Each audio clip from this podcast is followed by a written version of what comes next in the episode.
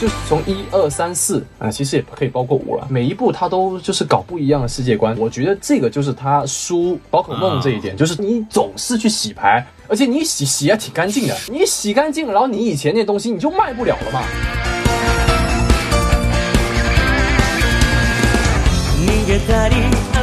好，欢迎收听新的一集什么电台，我是孔老师。我是孔老师，我们两个孔老师今天给大家来做一期节目啊，是的。我们今天又要给大家做数码宝贝了。 为什么要用？什么叫做又？我们穿越到了平行宇宙吗？ 哎呦天哪啊！这 个本来我们这个上周的时候就就准备录了啊，准备录了，就跟那个王老师他们录盖里奇的那个 绅士们是一块儿啊一样的啊，都同一时间录。然后我们这边出了个小状况，哦所以我们准备把时间线重启，我们再来一 遍。哦， 可果然又是孔老师把原文件弄丢了。呃，对对对，所以呢，现在就是一九八零年啊，我们 是是从一开始从这儿才开始过啊。然后我们今天就讲那个数码宝贝嘛，数码宝贝啊，这是一个我们童年像我这样的吧，就九零后啊，九零、后就比较喜欢看的一个动画片，对吧？嗯哦从小看的，对对，像像那个小宋这种什么九七年的这种，我都不知道你有没有看过啊。啊，这孔老师明显不了解我们九七代啊。啊九七代虽然跟孔老师这种八二一代哎差的比较没听说远过啊，但是我们看的内容呢还是很一致的啊是吗啊，反正肯定不会看什么《喜羊羊与灰太狼》 啊。你们也看那个什么《定军山》啊，什么京剧那个。 我看哪吒闹海行了吧？啊、这样子，这样子。我们那个小时候看电视都是啊，那个一块大屏幕，那个什么弄孔老师机哦行了器，你你你你你活的跟我们不是一个年代，孔老师活在这个赛博朋克年代嗯哎。呦我的天！该介绍嘉宾了。啊，嘉宾嘉宾，我们这台有嘉宾哈，哎对是是这个嘉宾非常的厉害啊，是我可以说是我们请到目前为止啊，这个牌儿比较大的，对吧？哎对，你看上次我们这个有请过一个 B 站 UP 主叫黄阿弥的，对吧？好那请完之后，他从三十万现在已经六十多万了，是对对对。然后我们这次呢，就是这个我们什么电台 B 站孵化器， 啊，这 就我发现了，我们就像化学反应中的催化剂，专门帮别人增粉，但我们自己没什么变化。对对对，我觉得就他们上节目以后，对我们这个节目宣传不利啊。我们请了一位一个很配合的嘉宾，这次对对对对啊，对也是一个很著名的 B 站 UP 主。是然后我从青年时期就看他的节目啊，哦现在已经六十多岁了。是是是是， 不容易。对对对对，然后这个这这位 UP 主呢，主要是以讲这个 DC 有关的，对吧？是什么漫威闪电侠呀？哎是是什么是生育机器神奇女侠呀？哎，是什么黑豹的非洲未来主义该穿什么衣服啊？啊，对对，也就清 楚了，你看看。啊，我们听到这个嘉宾非常杠铃般的笑啊，声，这是来自那个呃 YouTuber 啊，也是 B 站 UP 主叫 b e a r d Alien 啊，这个简称 BA。啊，欢迎。哒哒哒哒哒。我我在想，你们上一个请的那个狂阿尼啊，嗯三十万三十万，然后你们现在找我，我现在才十四点九啊，哔哩哔哩才十四点九，连一半都不到。然后我想哎说，如果照照你们这能能能翻个倍的话，那我觉得来来几次都没问题，真的。啊，是吧？是吧啊，？是啊，反正没翻倍了，就记得那 个骂孔老师啊。就没有翻面，你还是多多自我批 评刚才你们好像说你们都是孔老师，那一骂两个都一起骂是吧？这个 BA 玩梗玩的很好看啊。反应很快嘛。是是太哎好了，我那个 Buried Alien，然后嗯 A K A B A 应该可以打 B A，应该可以搜出来，搜不出来那也也就算了，因为那个呃能英搜文出也来，挺我我我曾经试挺过麻，烦啊因为一直难打你那个全名儿。啊嗨，今天请 B A 来呢，主要是因嗯为听说 B A 也是一个非常喜欢看数码暴龙的这么一个小朋友啊。哎是哦，B A 嗯跟我同龄嘛，跟我同龄，对， 哎，我们现在都六十多了，哎 呦，不，你们能不能控制一下自己的时间线？一会儿七二年，一会儿八零年，一会儿六十多，一会儿百八十岁。闪电侠，闪电侠，人家是闪电侠，你是啥？我我跟着闪电侠跑嘛，哦 我从小时候就看他的节目，你知道他吗？他闪电侠二代对，对对，看他的节目容不容易老？你看，理知道明吗白了，孔老师是那个黑人沃利， 为什么我都非得黑人了，对不对？ 闪电侠未来就不能有个黄种人角 色吗？因为黑人沃利的头发比较少。哎，没听说过，人家是剃哎的。有了有了，闪电侠现在已经有那个有那个中国角色了哦，是吗？是吗？啊，对，但是那真是的女的。啊，对对努对，力吧啊，努力。好，变形啊。好，我们回到今天的主题。今天主题，今天讲那个数码暴龙，对吧？因为对我来说，像我这个九二年左右的，其实我看完第一部那个大冒险吧，哎就是对 Digimon 呃 Adventure，对吧？哎那个那个数码暴龙大冒险，就我们一般来说所谓的第一部，就是太一这一帮主角为这个主要角色的这么一批，看完以后就就结束了，是的，就结束了。然后呢，这个孔老师的童年就消失了。对， 我到那个时候基本上已经慢慢的就不看动画片了，确实这个样子嘛。哦啊孔老师现在喜欢看番剧了。呃，也没看，我是被逼的啊。 对，所以说就会遇到一个问题呢，就是说我跟小宋聊的时候，小宋告诉我说啊，新版数码暴龙还有七部，是的对，然后还有很多剧场版，啊是的然后他跟我讲了一堆很多设定，我完全没有听懂，我完全不知道那个东西跟什么关你系，是不对是吧？觉得爷的青春又回来了？他他还不是爷的青春又回来的问嗯题，我是觉得我的青春好像跟你不太一样， 太奇怪了。 对吧我们为什么突然又想讲这个事情呢？是因为最近那个《圣母包围出了个新版本，对吧？对嗯的全新版本啊，对，它兄弟游是戏这版个本第一部的重启啊，对主角也是太一一行人，只不过跟第一部呃除了角色一样之外，目前没有什么主要的关系啊。对新一部的名字呢叫《低级们呃低班车冒号》。啊，对。至于冒号后面什么东西呢？谁也不知道 啊，对，目前叫做《迪基们 Adventure 冒号》啊，停播。对呃，给大家聊一聊这个非常有意思的这个番剧啊。然后在我们正式呃开始之前呢，我们呢可以先聊一聊啊，嗯关于这个大家对于这个《数码宝贝》的这个 IP 的整体印象。嗯，对，因为我就看过那一部，然后两位可能是看的比较多一点。对对，然后我来我来先说好了，对吧？我就说的比较简单。我看《数码宝贝》呢，大家应该有一个印象，它是在那个《神奇宝贝》之后播的。哦就我估计叫《数码宝贝》原因也是因为跟那个《神奇宝贝》想做一个统一，让有一个认知度嘛。哎是对是对是然后我一看的时候觉得不对啊，这个精灵为什么会随时进化，而且进化之后它还退回来，哎，非常神奇，对。然后而且那个压苦兽永远吃不饱，对吧？对，吃饱才能进化， 然后撑死以后进化成什么丧尸暴龙兽，反正就非常奇怪的这么一个设定。然我后感包觉我括跟孔老师看的不是同一个数码宝 贝。然后包括那个什么，它的这个剧情，我觉得相对来说比成《世界宝贝》会更加成人化一点点。是嗯，它会有，比方说跟这个现实社会的有一个接洽，因为那个《神奇宝贝》就是一个完全是另外一个异世界嘛，我哎们就叫对嗯叫异世界的一个东西。然后《圣宝贝》它有一个现实社会和那个《圣宝贝》事件中间有这么一个来回切换的这么一个状态，虽然哎大部分也在那个《圣宝贝》世界吧。然后呢，包括人物和这个。他们是跟单一怪兽有这个情感连接，对然后他的人物塑造，啊包括每个人的个性的凸显会比较强，对，这是让我觉得这个神奇数码宝贝相对来说比较吸引我的地方。对但是但是呢，我个人因为为什么对神奇宝贝印象更深呢？是因为神奇宝贝这个游戏和 IP 的这个延伸做的确实是比神奇宝贝强很多。没错，从我的认知来说的是这样子，对，所以就会有这样的这么一个认知上的偏差，然后导致我后面的其实都没有看过，是这么一个段。然后我们让这个 B A 来先说，嗯，呃，B A 你对这个圣宝贝有什么初印象？大概是一个什么状态？跟你唯一不同的地方就是，我看完第一部之后，当时电视它就有出那个第二部了。呃，对对对，就是我当时也是一集一集一集一集追的，因为它跟第一部是连在一起的嘛。嗯，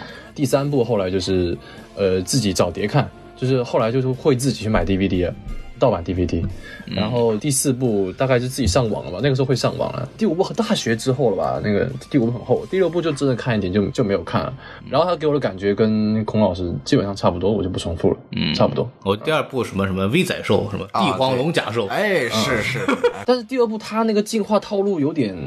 就是太让我觉得有点鸡肋，你知道吧？啊，壮胆进化什么的，这个我们一会儿再说。嗯嗯对 OK，因为因为我为什么有印象，是我买过那个玩具，隔壁在售玩具，对对对，还可以哦我也买还可以过变身那个什么装甲进化什么的机，甲龙兽我买过，机甲龙兽我买了。反正挺有意思的。就然后小宋老师，因为你比我们小嘛，对，你大哎概什么时候看是的？是娘胎里边早教什么？没错没错。对对俗话说得好啊，小但有力。尽管我比另外两位老师稍微年纪小一点啊，但是因为我当时确实也是第一部在动漫的这个频道上看过的。啊其实我跟两位的情况一开始有点类似，就是看完第一部之后以为就就结束了，就没有所谓的第二部、第三部、第四部什么乱七八糟的东西。直到大概我到了初中吧，还是小学末期的那一段时间，我偶尔间通过一档漫画的一个杂志更新，知道了说哦，原来后面还有几部。我第二次看的是第四部，嗯啊，我先没有看第二部，也就是第一部的续集，直接看的是完全跟第一部没有关系的第四部。啊，然后以为是一个新的动画，嗯 就我就后来我慢慢已经了解到了，就这个它是完全跟第一部不一样的，嗯，就是我的顺序是一四二三，这样把整个数码宝贝前四部看完了。嗯对我们知道从第五部开始，整个数码宝贝它的这个味道和整个公式或者形象就变化的有点多，所以我后面其实就看的不多了，直到前年我才把第六部看完。 嗯，啊，然后包括把之前的一些剧场版补完。那我对于这个 IP 的一个核心的感觉就是说，我其实个人非常喜欢这个 IP。就尽管孔老师也知道，我很喜欢所谓的叫神奇宝贝，或者正统翻译叫做宝可梦，嗯啊，对吧？但是我觉得宝可梦它的一个地方，首先它是一个非常子宫向的热血番，对，就你永远觉得就是主角是一个没有危险的，嗯他永远就是讲的是一个跟精灵如何有羁绊啊，然后要一起打怪敌人啊，获得冠军啊，完全是在一个异世界的一个呃奇幻创想的一个热血故事。反正各种挂，对吧？哎有逆属性，哎，逆属性大师啊，什么站起来躲开，你 可以的，加油啊！然后皮卡丘就把大眼蛇电死了。对对，什么五级皮神干死神兽。哎，对对对对，所以就知道玩过游戏的人都知道，神奇宝贝本就是宝可梦这个游戏本身是一个虐待宠物的 游戏，对吧？因为我们抓宠物本身的目的不是为了去跟它培养关系，而是看它的种族值、我也觉得嗯个体值，对吧？还有那个值，就说白了，我抓一箱的同一只皮卡丘，看哪只个体值强，个体值弱的、性格弱的，我直接把剩下的全部丢掉了，然后只练那只强的。因为呃，游戏太过于呃无情啊，嗯所以动画加入了一个所谓的一个羁绊，可以加强两个人关系之间这种能力，对吧？我来打断一下啊，哎你知道让我想到什么？你想想看，你你抓一个小精灵是吧？哎然后你先把它打个半死，然后拿球砸它，哎嗯呃砸进去以后，然后这个小精灵就得叫你主人。是想到什么吗？去楚萧，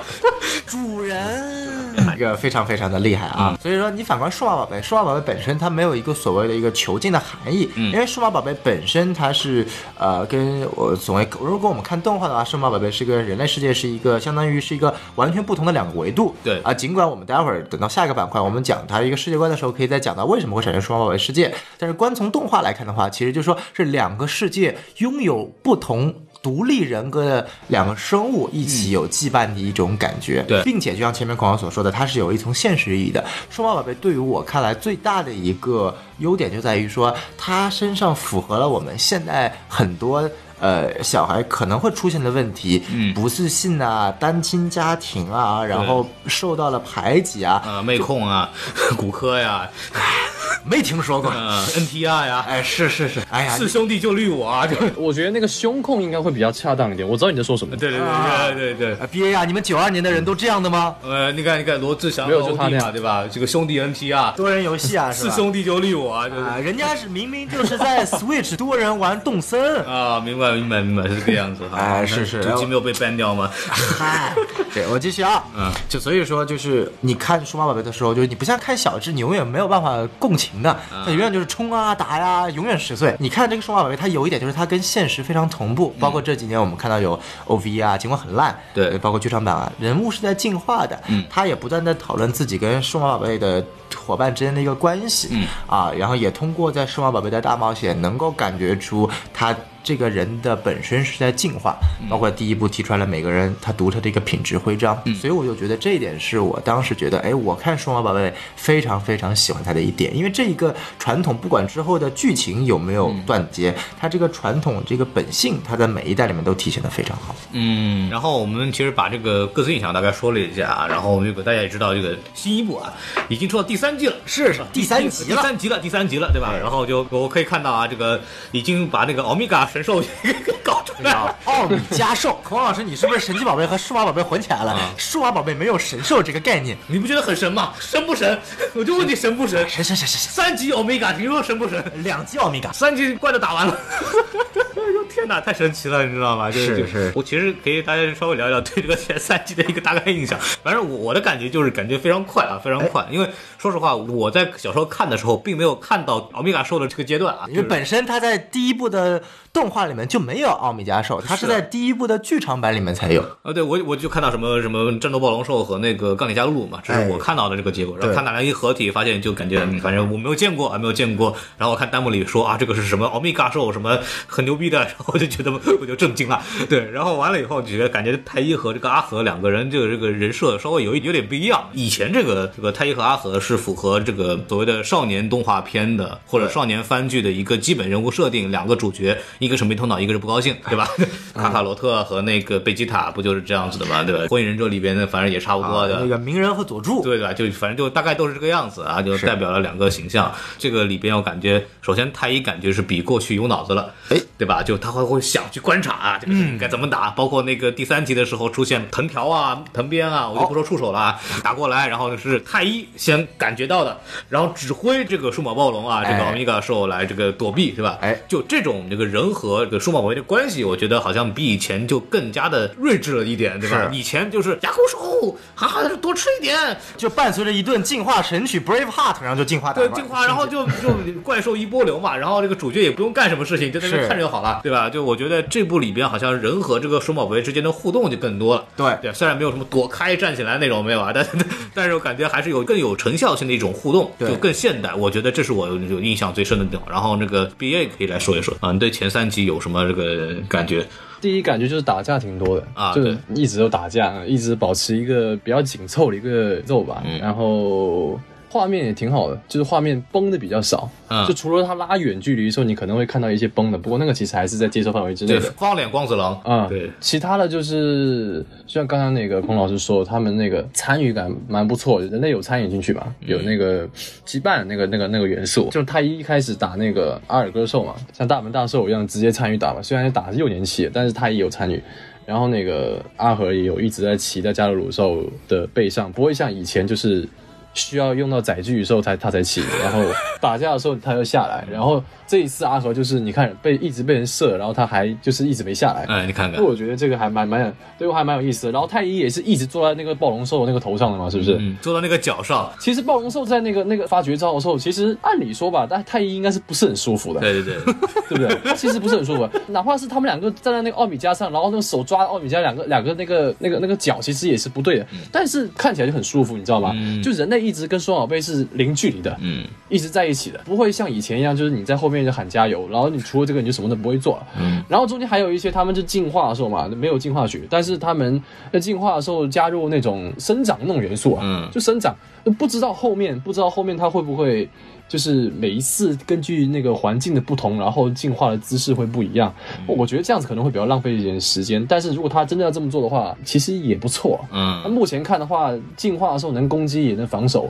这一点我觉得还是蛮不错的。嗯，然后这就节奏的问题了，就节奏，目前不是看看到第三集了嘛，就有点有点怪怪的、哦。为什么怪怪的？首先，他第二集出现那个奥米加是不是？然后第三集那个奥米加他的那个打架也很厉害哦，大家都看到哈、是用那些剑啊，用那些炮啊，就跟那剧场版是一模一样的嘛，对一模一样包括那个究极体阿尔戈兽一样，来个地图炮，地地图射过来，然后被他打烂，然后又拿拿剑去插他，这些都是基本上都是一模一样的。嗯，但是吧，问题就来了，你一开始出那个奥米加兽，如果说以后你要是搞些什么更大的等级啊，什么红莲骑士兽也出来啊，什么对不对？那皇家骑士也出来的话，其实我觉得你要是把世界观直接把之前那些一到五部那些那些世界观全部融在一起的话，我觉得没有问题啊。但是有个很大的问题就是，我看到你的预告啊，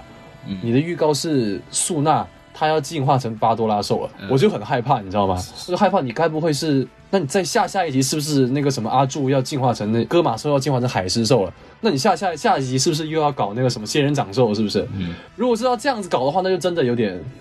有点那个，反就是高我潮挺担心的。对对对，我一开始大家就是啊、呃星星座，呃，数码宝贝加奥米加兽这两个关键词一出来，那肯定会热度就上来了嘛。但是你热度一上来，然后你就你就把第一部的原来那个节奏又带回去哦，因为 OP 里面大家都看到了嗯嘛，你最起码到成熟期都是跟以前一样了，是不是？嗯，至少阿和跟那个太一，我们可以确定不会有什么太大变化。对虽然兽人加入鲁我没有看到，其他的可能你就是在完全体，最多给你进化个究极体，给你点创新的机会吧。但是我觉得最大的可能还是天使兽那两只。对但是它怎么变，其实也也就那样吧。说真的，我是希望他们能够有更高阶的，或者是更宏大的一个世界观。小宋老师来说一说，好，这个我们接着 B A 刚刚前面说的啊，就是我觉得首先第一点就是这个新版的版本呢，在我看来有一点比旧版特别好的，就是它对于战斗的一个逻辑更好的诠释。呃，我们知道新版之前有一直被诟病的一点，就是说进化没有神曲了。对对对，啊，但是我个人觉得这是一个进步的方向。为什么？因为之前的老版里面本身那个时期对于战斗这个东西的逻辑性没有很强的作用，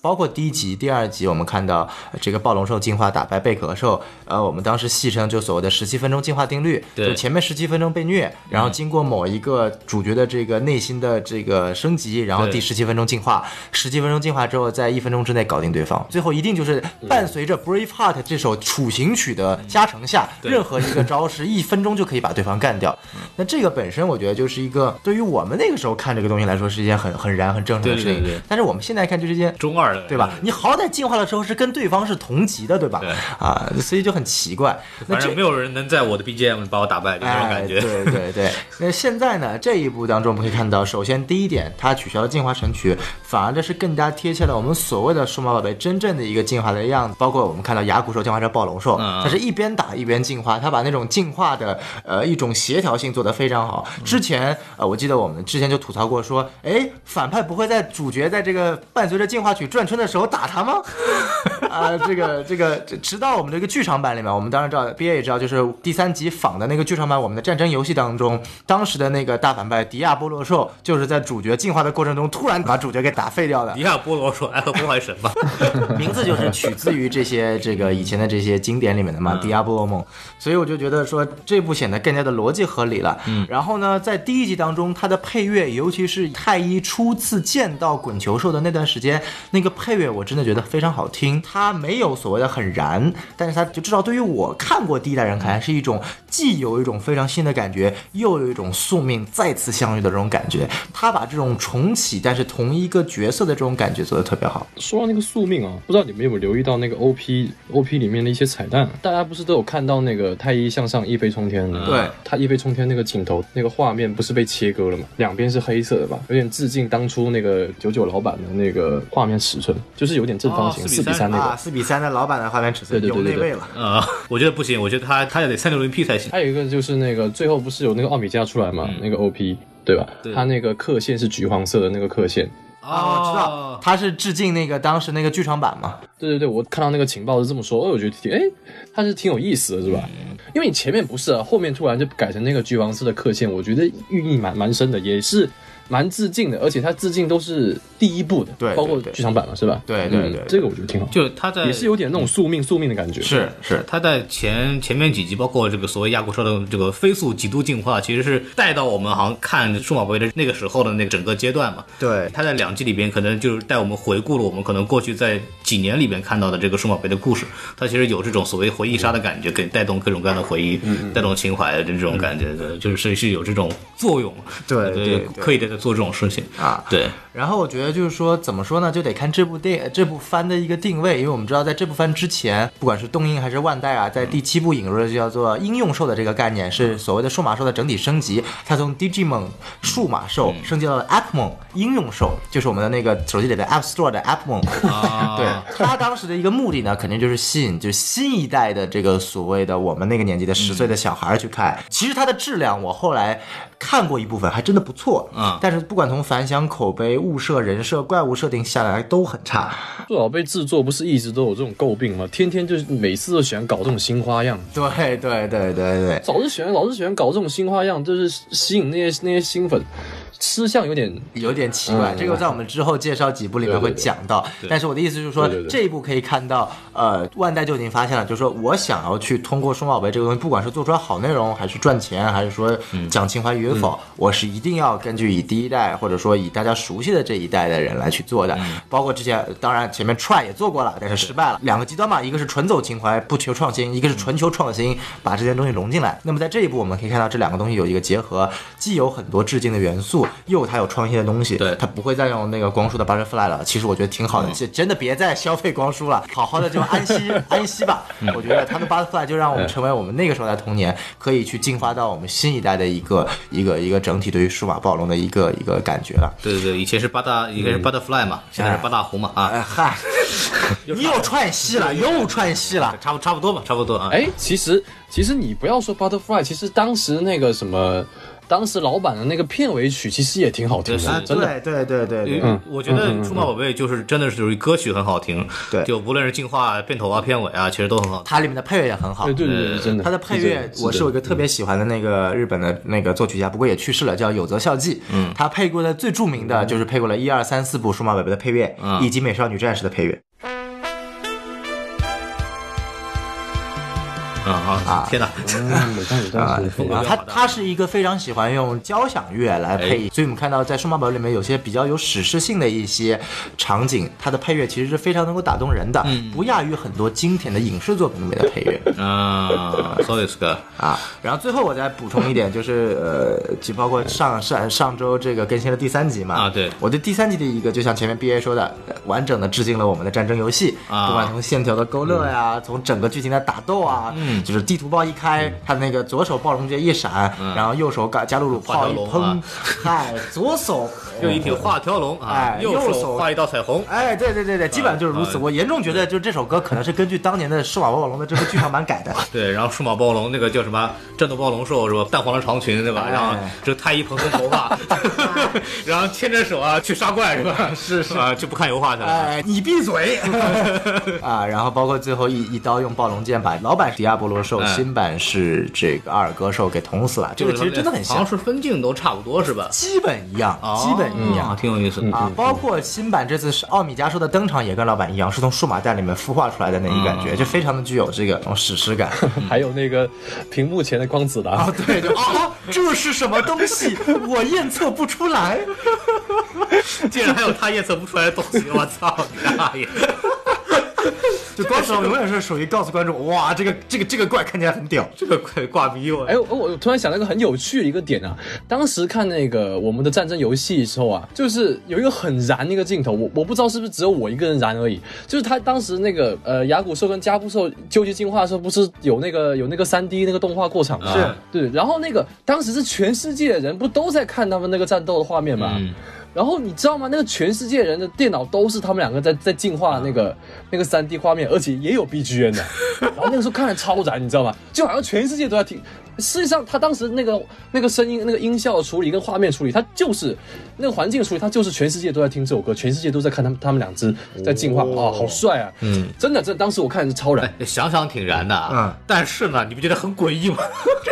就没有，你要想，这是 B A 作为一个 UP 主，他的一个终极梦想嗯啊，就希望全世界的人都可以看到他做的视频啊嗯啊。我们我们什么电台就是帮你干到这件事情的，加油，你一定会成 功的。对对对，就是希望你也帮我们让全世界知道我们电台。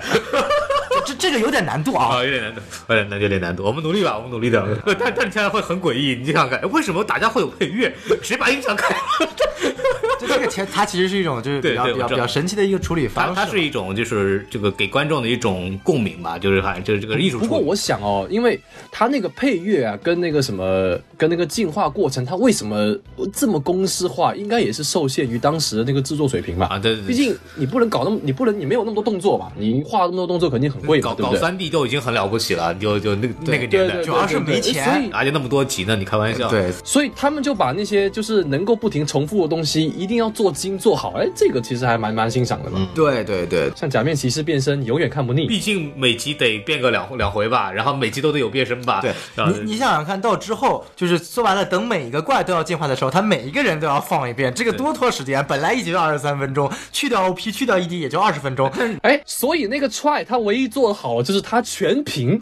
一个屏幕分好几个小屏幕，这个就做的挺挺省时呃间的但这一但主点。要是踹着剧情，我宁愿你多看点进进化的片段，我也不愿意看他的破剧情。不，这个步骤啊，其实从那个心理分析来讲，它是给小朋友的。是就小朋友每次我们小时候最激动的其实就是看进化。对就你现在想，你最不愿意看的就进化，你全部都是一样，然后还耗时间，对又什么什么的。但是你小时候的时候觉得这是个仪式感，就 我操，进化了！这个仪式感有头发了。我没听说过啊，没有，人家进化不都是没有头发吗？它是个仪式感，就它是一个心理上的东我西。觉得这样叫主人也是一种仪式感啊，一样。就 不要再说了啊，这个很危险啊！我们我们提倡这个人格平等啊，别开玩笑啊。对，所以所以所以就是挺有意思。然后我们其实往下说一说这个，哎，数码宝贝这个事情嘛，因为我看这个新版本的时候，我有一个最大的疑问，第一部的时候就是这个人类世界是吧哎？还有一个数码宝贝世界是吧？是里边反正都是基本是一样的，就是就有山有水有树林对吧？对就有松花江什么的，就就嗨什么大麦、高粱都都有的。但是到这一步里面，新的一步，它好像进到一个叫网络这个这个世界的，还不算是那个 digital do world，对对对对对对， 还不算到那里吧？集体，我们现在是日式发音是吧？日式英语是吧你？懂不懂？哎， 啊，对这个这个你基本呃，一般球。 啊，这几个都可以都可以。不是是阿迪班查，哎对，对，你们听的都都是有血统的 人，了不得。哎对，Digimon Evolution，啊，呀，可以了，可以了，你们说一下，说一下，说一下 啊！对对，就是我在看前前三集的时候，其实会有就是这个网络世界的问题嘛。网络世界的问题就非常神奇，就是它是在现实世界事和数码宝贝事件夹缝当当中的。是然后这个也是我觉得这个前三集这个比较吸引我的地方，是因为我的认知啊，就按照我们的常规认知，就是说是数码宝贝这个东西，如果按照现在来说，它应该是就是它是跟这个人类有一个紧密连接，通过什么，比如说消灭病毒，比如数码宝贝它就是一种程序，哎然后呢，它的反派就是一种病毒。呃，新的这个版本里面其实是走的这个路线，对吧？对就在我看来是这么一个路线，那我就很喜欢这个东西。哎嗯但是这个东西我之前是没有没有看到过的，在老版的里边，所以我不知道它这个是新的出的设定呢，还是它是一个数码宝贝已经有的这么一个基本设定之一。哦啊啊，那我可以讲一讲，就首先啊我们要知道一点，就数码宝贝它的一个设定是在不断不断的补全的。对对对啊，那到了这一步呢，我们看到有这个叫做网络空间，我们叫做 Net，它嗯相对于我们之前所提到的那个在数码，就是像人类世界一样，有数码世界叫 Digital World 啊啊啊，这是两个不同的概念，尽管看起来很像。嗯就当时如果不了解数码宝贝这个设定的，很多人当时骂新版的时候就说，哎，没有数码宝贝世界了，全都是这个网络世界，这太太难看了，垃圾啊啊，这个我们 懂数码宝贝的也就相水相，嗯这这这个小白吧，啊、你看看，啊，对吧？第三集打脸了吧？最后，啊，这么美，Digimon World，哦，对，这么念嗯啊，哎，是什么意思呢哎？就它其实是有点类似于我们前几年出的一个 PS，或者说现在 Switch 上也可以玩的，叫做《数码宝贝网络追踪》或者叫《骇客追忆》的两版游戏中的一个设定哦啊，。所以他的女儿也那个失踪了，你们网络迷踪的梗啊哎，，嗨对，这个这孔老师这个梗有点，我知道 B A 肯定没有反应过来啊。然后这个什么意嗯是思没呢有？反应过来。这个这个网络追踪，它讲的是就是主角是一个在现实世界中他的一个所谓的一个侦探的一个定位，就是他有他有前后两版，呃两个主角，一个是侦探，一个是黑客。它的作用就是接到任务，然后在他这个网络空间里面解决啊、捣乱的数码宝贝啊、因为它有点类似于新版，就是说。这个数码宝贝是在网络空间里面捣乱，然后呢，影响到现实世界的一些电路影响。啊、啊，对啊，这个设定就有点类似于从网络是网络追踪这里面就给搬过来了。哎但是其实这个最早的设定呢，就也就是说网络追踪这个游戏的设定呢，嗯来源于当年的最早，就是刚刚我们提到的《我们的战争游戏》这部第一。第一部的剧场版的一个设定，嗯因为我们知道当时奥美加兽不是在数码世界变身的，它反而就是在这个充满网格的网络空间变身的。啊，啊，当时它这个网络空间的一个设定也也是，就是呃，迪亚波罗兽呃要发核弹毁灭世界，太一和阿和就呃召集了牙骨兽和加布兽进入了这个啊、网络世界，然后他们进化成了战斗暴龙兽和战、呃钢铁侠露露，然后被打败了。然后哦啊，然后直到就是全世界的孩子通过邮件和这个互联网，呃，看到了这个网络空间的一个世界，嗯，然后呢，帮助他们爱的力量，最后一起 进化。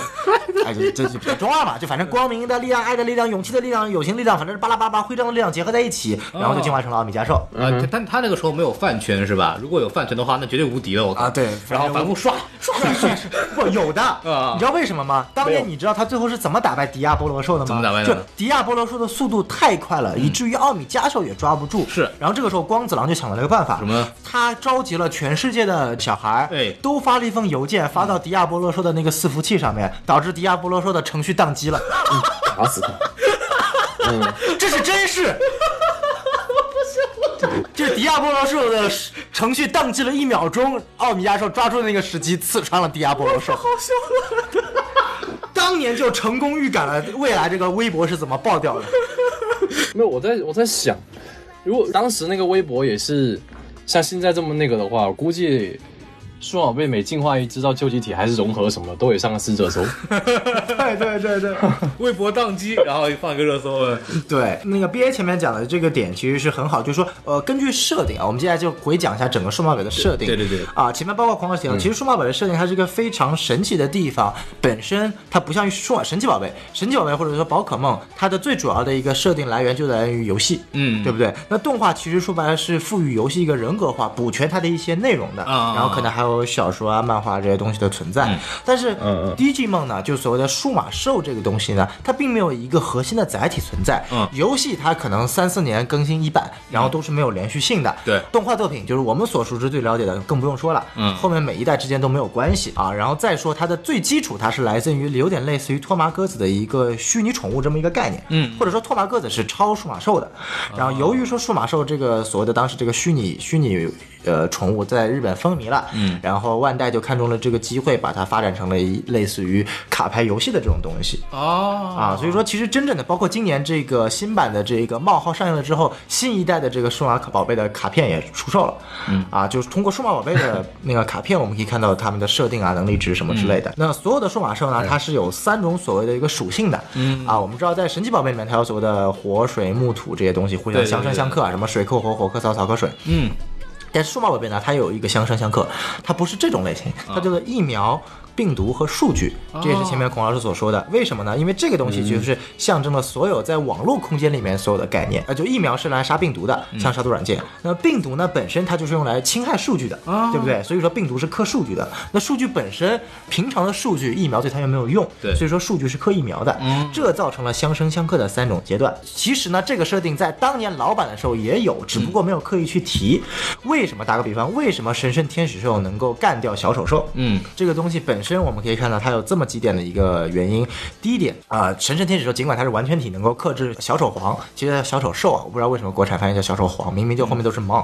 啊、小丑兽它本身它的一个定位叫做究极体，嗯啊，比神圣天使兽大，但呢，它是属于病毒种的。哦，啊，首先它是属于病毒种的，病毒种是被疫苗种克制的，嗯，这是第一点。第三，它的有一个叫做形态，就每个数码宝贝除了有所谓的属性之外，还有一个形态，嗯比如说我们所谓的这个奥米加兽，对它属于就叫圣骑士型，总共有就是所有的圣骑士型的数码宝贝都是统称为一个叫做组织叫做皇家骑士，啊，这个是我们之后要讲的设定，现在先不圣提。骑士组成了皇家骑士是这是一个团队，啊，就他没有什么兽人、精灵什么的。也有啊，也有啊，魔兽争霸 嘛，这不是圣骑士嘛，是是是是是是，看来看来看来这个童年也玩过《魔兽争霸》阿尔萨斯嘛，对吧？哎对对对对对对对哎，什么冰之哀霜还是叫什么？对吧，那叫双摘哎伤，上山上哎山叫上死山亡上骑士啊。哎，弑父嘛，对吧？对，嗨，这个我们说回来啊 啊，对就等于说这个小手兽它的一个定位叫做魔人型，嗯啊，魔人型呢，然后其实等于说也是被所谓的这个神圣天使所克制，尽管在等级上他们差了一嗯级，是完全体到究极体，但是说呢，由于它的各种属性上的加成克制，哎它是可以去完美的去战胜小手兽的。所以说，当你去看到第二部神圣天使兽去打其他一些非病毒种的嗯这个怪兽的时候，它就根本打不赢了。啊，啊你就比如说打一个巨大的一个究极体的恐龙型数码宝贝，它可能就是属于一个数据种的，它本身并不带就是所谓的黑暗势力的一个病毒种的一个态度，那它可能就是力量强或者攻击性强，它不带黑暗侵蚀性的姿态，那神之天使兽就对它完全没有作用。嗯，这这就是为什么神人天使兽好像什么就进化之后什么胜率为 零，然后然后那个天使兽就是各种开挂是吧？哎，对对对对对呃对对，对手不一样，所以造成了这么结果。是是但是是。但是我的问题就在于是什么呢？就是我在小时候看的时候啊，其实好像并没有注意到有这样的设定。对他当时候没有提到这个东西，或者说他其实设定也是在慢慢一步一步往深才去说的啊。当时第一可能有一点点补设定吧或慢者慢补设定，但是第一步的时候，它更多的是因为就是当时说白了，能够让你接受所谓的完全体究极体就已经挺不错的了。啊对对对你还有什么疫苗啊，什么东西的？关键数码宝贝比神奇宝贝多的地方，第一它有属性，对第二，它有类型，嗯第三，它有适应领域，嗯什么叫适应领域呢？就我们知道数码宝贝它有所谓的九大适应领域，嗯，包括叫做钢铁帝国呀、深海救星呀、嗯恐龙咆龙之咆哮啊，然后风之精灵啊，然后黑暗地带或者说这个噩梦军团嗯这些东西，它这个东西呢就象征了所有数码宝贝所适应的区域，就有点类似于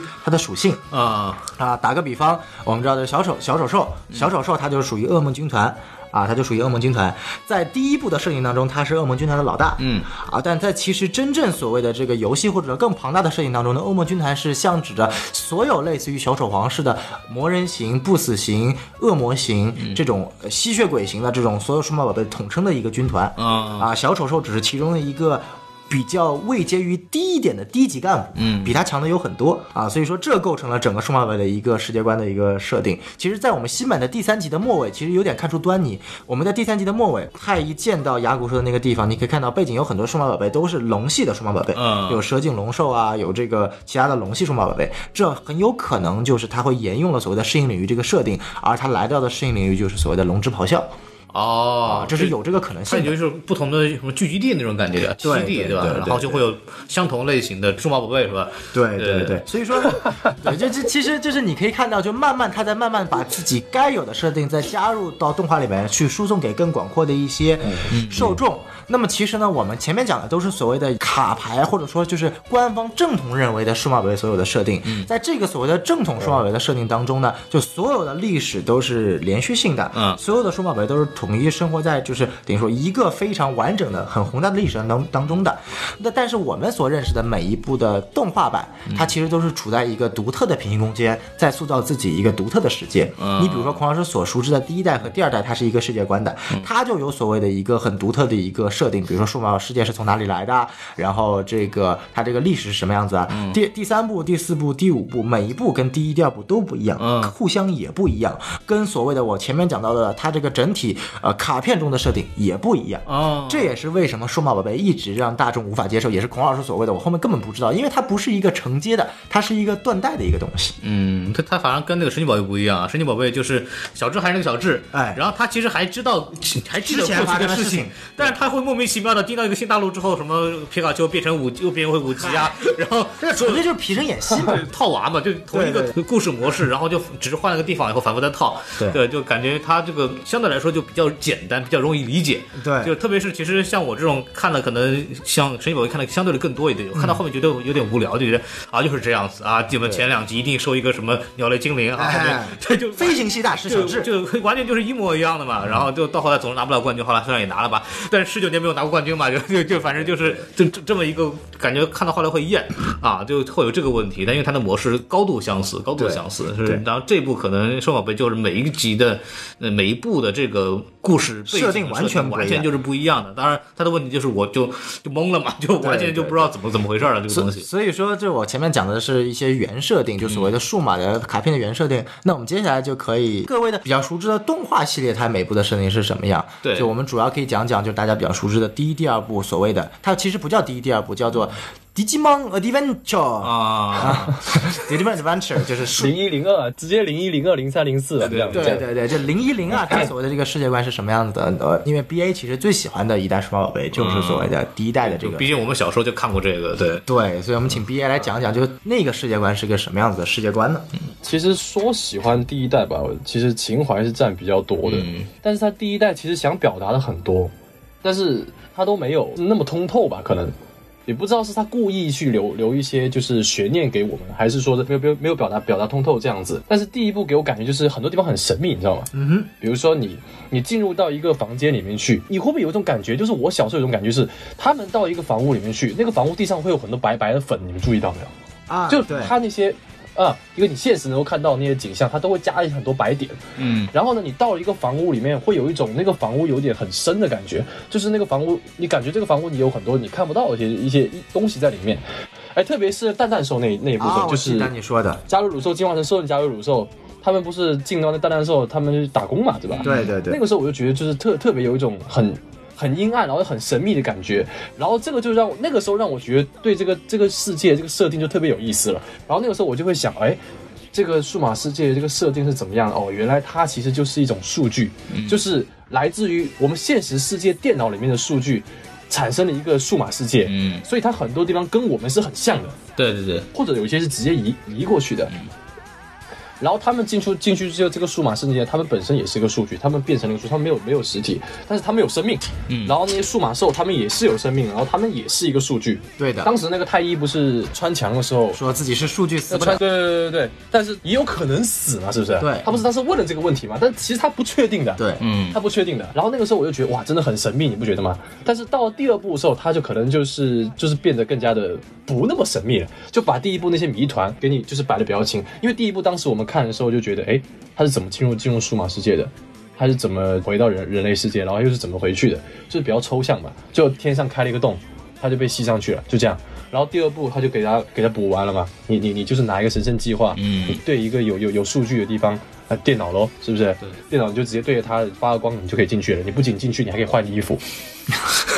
你换了衣服，啊你不仅换了衣服，你还还送你数数码精灵，不仅有了那个数码兽，还给你数码装甲。嗯，你还有徽章，其实他就是把第一部给继承继承过去，对然后再加一些新的花样吧。但是他虽然到了第二部，就是哦我之前也有说过，他不是有一些奇奇幻的一些世界，梦之世界、对黑暗之海这对些，他就是他还是有保留数码世界这些神奇神奇的这些地方。所以我觉得就是像我们有时候浏浏览一些网页一样，你有些网页怪怪的嘛，你你觉得它挺神秘的暗网啊啊啊！啊你都看见啥？你都但但是你到了那个什么数码世界里面，你也会感觉会有些地方奇奇怪怪的，但是你又不知道那是什么地方，感觉挺黑暗的，是不是？其实我就是总结来说，零一零二跟我们的现实世界承接是比较大的，嗯嗯，就是想相当于一个镜面吧，好不好？相当于一个镜面吧对。除了生命体之外，其其他都是一都是一个镜面，然后互相拯救、互相影响。嗯呃，比如说那个世界出问题，这个世界可能也会受影响；呃，这个世界有问题，那个世界可能也也会有影响。他们时不时都会搞搞这种东西吧。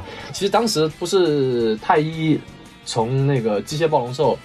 第一次进化之后，不是回到人现实世界了？对啊、他不是看到一些海市蜃楼嘛？是那个那个就我觉得特别酷，就是你就觉得哇，那个数码兽如果出现在人类世界大肆破坏的话，会不会很爽？嗯我觉得这种稍微会互相影响一下，这种感觉挺好的。后面那第三部、第四部的话，就变得有点不一样了。零一是太一阿和这帮人嘛，嗯然后零二可能就是大福小贤对对对，还有阿五和加尔还啊继续、他们变前辈了，对，嗯继续延延续下去，大概是对嗯只要它的整个世界观是通着的。对反正它数码世界是一个系统，什么恒常性，什么什么东西的。我我可以来整个跟大家梳理一下它的一个历史过程啊，它是什么样子？就首先，呃，我们知道就是第一、第二部它统称为叫《Digimon Adventure》，就所谓的数码。宝贝大冒险嗯这么一个世界观中呢，它首先数码世界本身是因为人类世界的万维网互联网的创造出来，嗯它才创造出来这个世界了。对，就是数码世界是由于人类世界创造出了互联网才诞生的。嗯但是诞生之后呢，就跟人类世界进行了一个完全的分离，嗯啊，就两个世界就互相的这么一个这个分开来了，大家也啊对不知道有所谓的数码世界的存在。是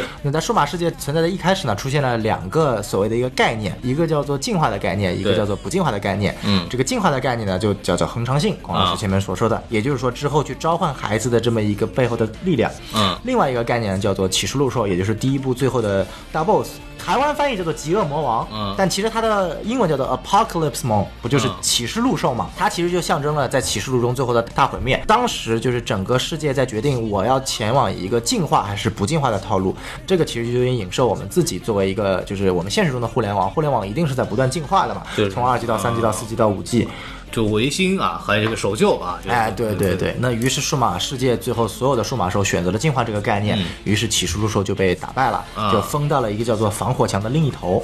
哦，防火墙啊，就防火墙的另一头、嗯啊，然后这个程长信就成为了统治数码宝贝世界的这么一个主人。哎这个这个故事就听起来会很跟现实有相关啊，我们接下来往下说更有意思，就来自于外不是防火墙外面的这么一个大 boss、啊，经过很长时间的这么一个蛰伏之后呢，他又渐渐苏醒了，嗯但是他没有办法穿过这个防火墙，嗯所以他就想在防火墙内创造了一些自己的一些小喽啰，啊，所以他就创造出了黑暗四天王，嗯他创造出了恶魔兽，创造出了吸血魔兽和星星兽，嗯啊，其实说白了都是恶魔军团中的一员，嗯嗯他创造出了这些，成为了自己的爪牙，专门是在数码宝贝世界就是防火墙内蛊惑其他的数码兽，嗯然后来建立所谓的这个呃一个装置来打破防火墙，让启示录兽最后重新回到数码世界嗯，啊。所以 VPN 是不好的啊。嗯嗨 嗨，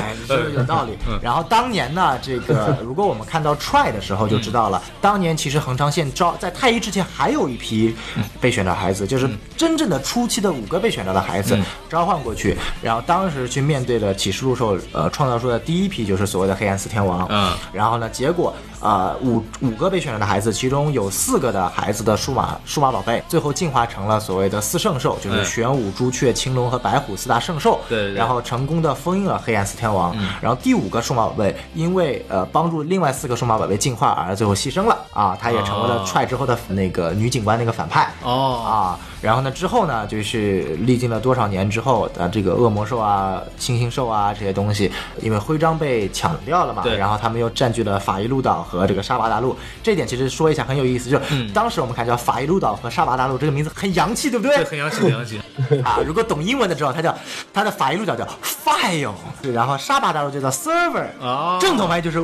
文件岛和服务器大陆。对对对，啊还有就是文件嘛，对对然后，file 日语翻译就是 file，、哦啊，file 啊，server 就是 server，啊对啊，v 不会发音嘛，对吧？嗯啊，就那个很很有意思的一个点，中间它会有很多复杂东西，啊，我不多说了，反正就是说，因为这些呃怪兽又侵占了这些地方，嗯所以这个恒常性召集了这个玄内老人，然后把第二批就是所谓的我们知道的太一这批人带到了数码世界，开始面对不拉不拉不拉不巴这些反派，然后呢收集自己的徽章，然后最后呢回到了现实世界，然后回到现实世界打恶吸血魔兽的这一段期间呢，OK 黑暗四天王重新苏醒了，因为时间流速不一样嘛，嗯对，然后就重新占据了这个数码世界，形成了这个黑暗罗先山，然后他们又回去打败了黑暗四天王，然后最后打败了从防火墙那边回来的骑士陆兽，这就造成了我们所谓第一代的整体的一个一个故事流程。我有个问题，就是玄天岛人他是一个数码人，他他不是一个真人他其实就相当于是一个恒常性的一个使者啊。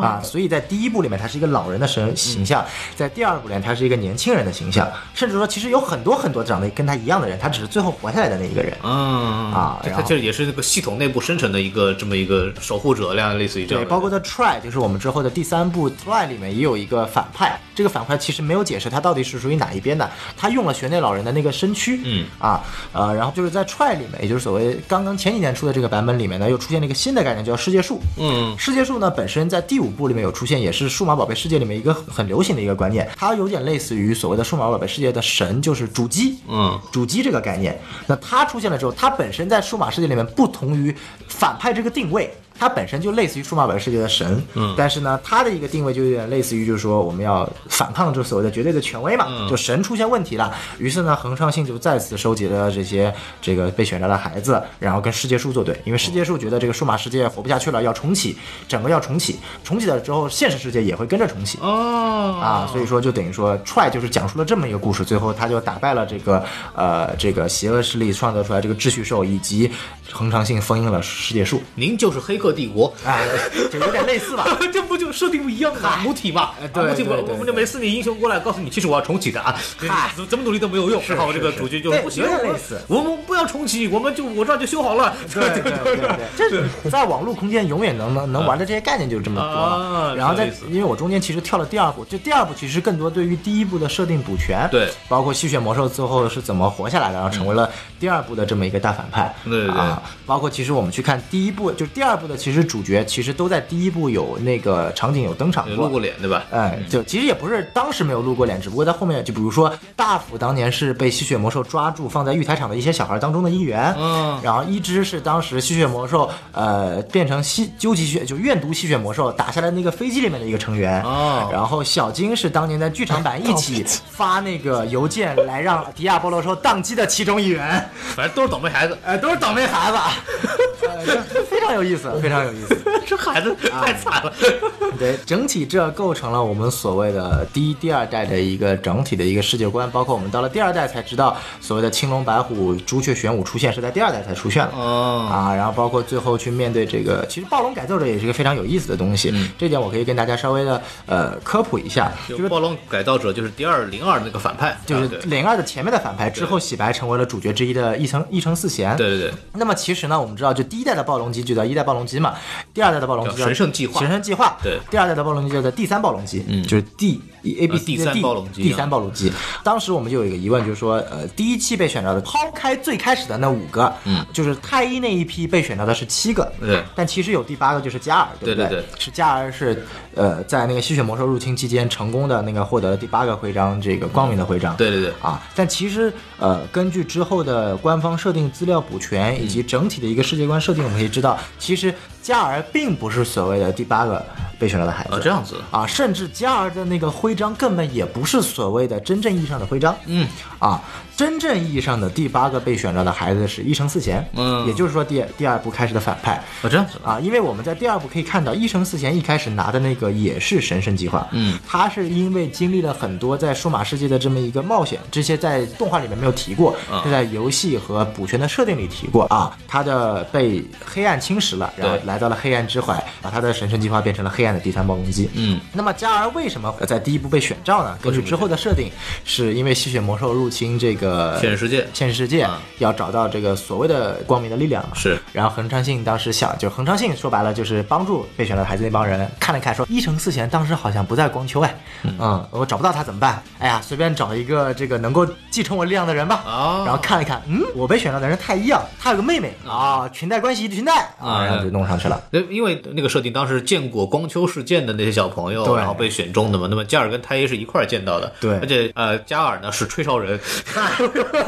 是这么 说，是假如吹吹哨人吧？对对对，是就吹的比谁都响嘛，这个吹哨啊。因为其实就是我们所谓的第一部剧场版，嗯呃，滚球兽在光秋的这么一部呃那个剧场版，其实是在第一部上映之前的前三天上映的。对，大家是先看了那部剧场版才，才看了这个动画。嗯，所以说假日的登场就显得就很正常。嗯但是在之后的设定，告诉你就真正的最后的一个徽章是温柔徽章，对一神思想所持有的温柔徽章啊而加二的光明徽章本身它不是一个品质。对光明是什么品质？光明是一种 属性。光明是个牌子， 嗨。啊，哎我还伊利的。那光明这个徽章其实是由恒常性赋予的啊是就相当于是恒常性附在了加尔的身上，嗯啊，所以就加尔就变成了类似于这个学内的角色了，就是他啊成为了恒常性一个代言人，也就出现了我为什就么。是开挂女神。哎，对对，所以他能开挂嘛？对也就是为什么在第二部《黑暗之海》会企图蛊惑加尔，因为黑暗之海本身它也是跟不断的在侵蚀这个恒常性，但是恒常性它无法被侵蚀，所以它只能侵蚀恒常性的一个代言人，也就是加尔、哦啊。所以说这样的话，我们就把整体的一个潜在的一个暗线给补充了一下。设定还是相当复杂的，我就记得加尔以前那个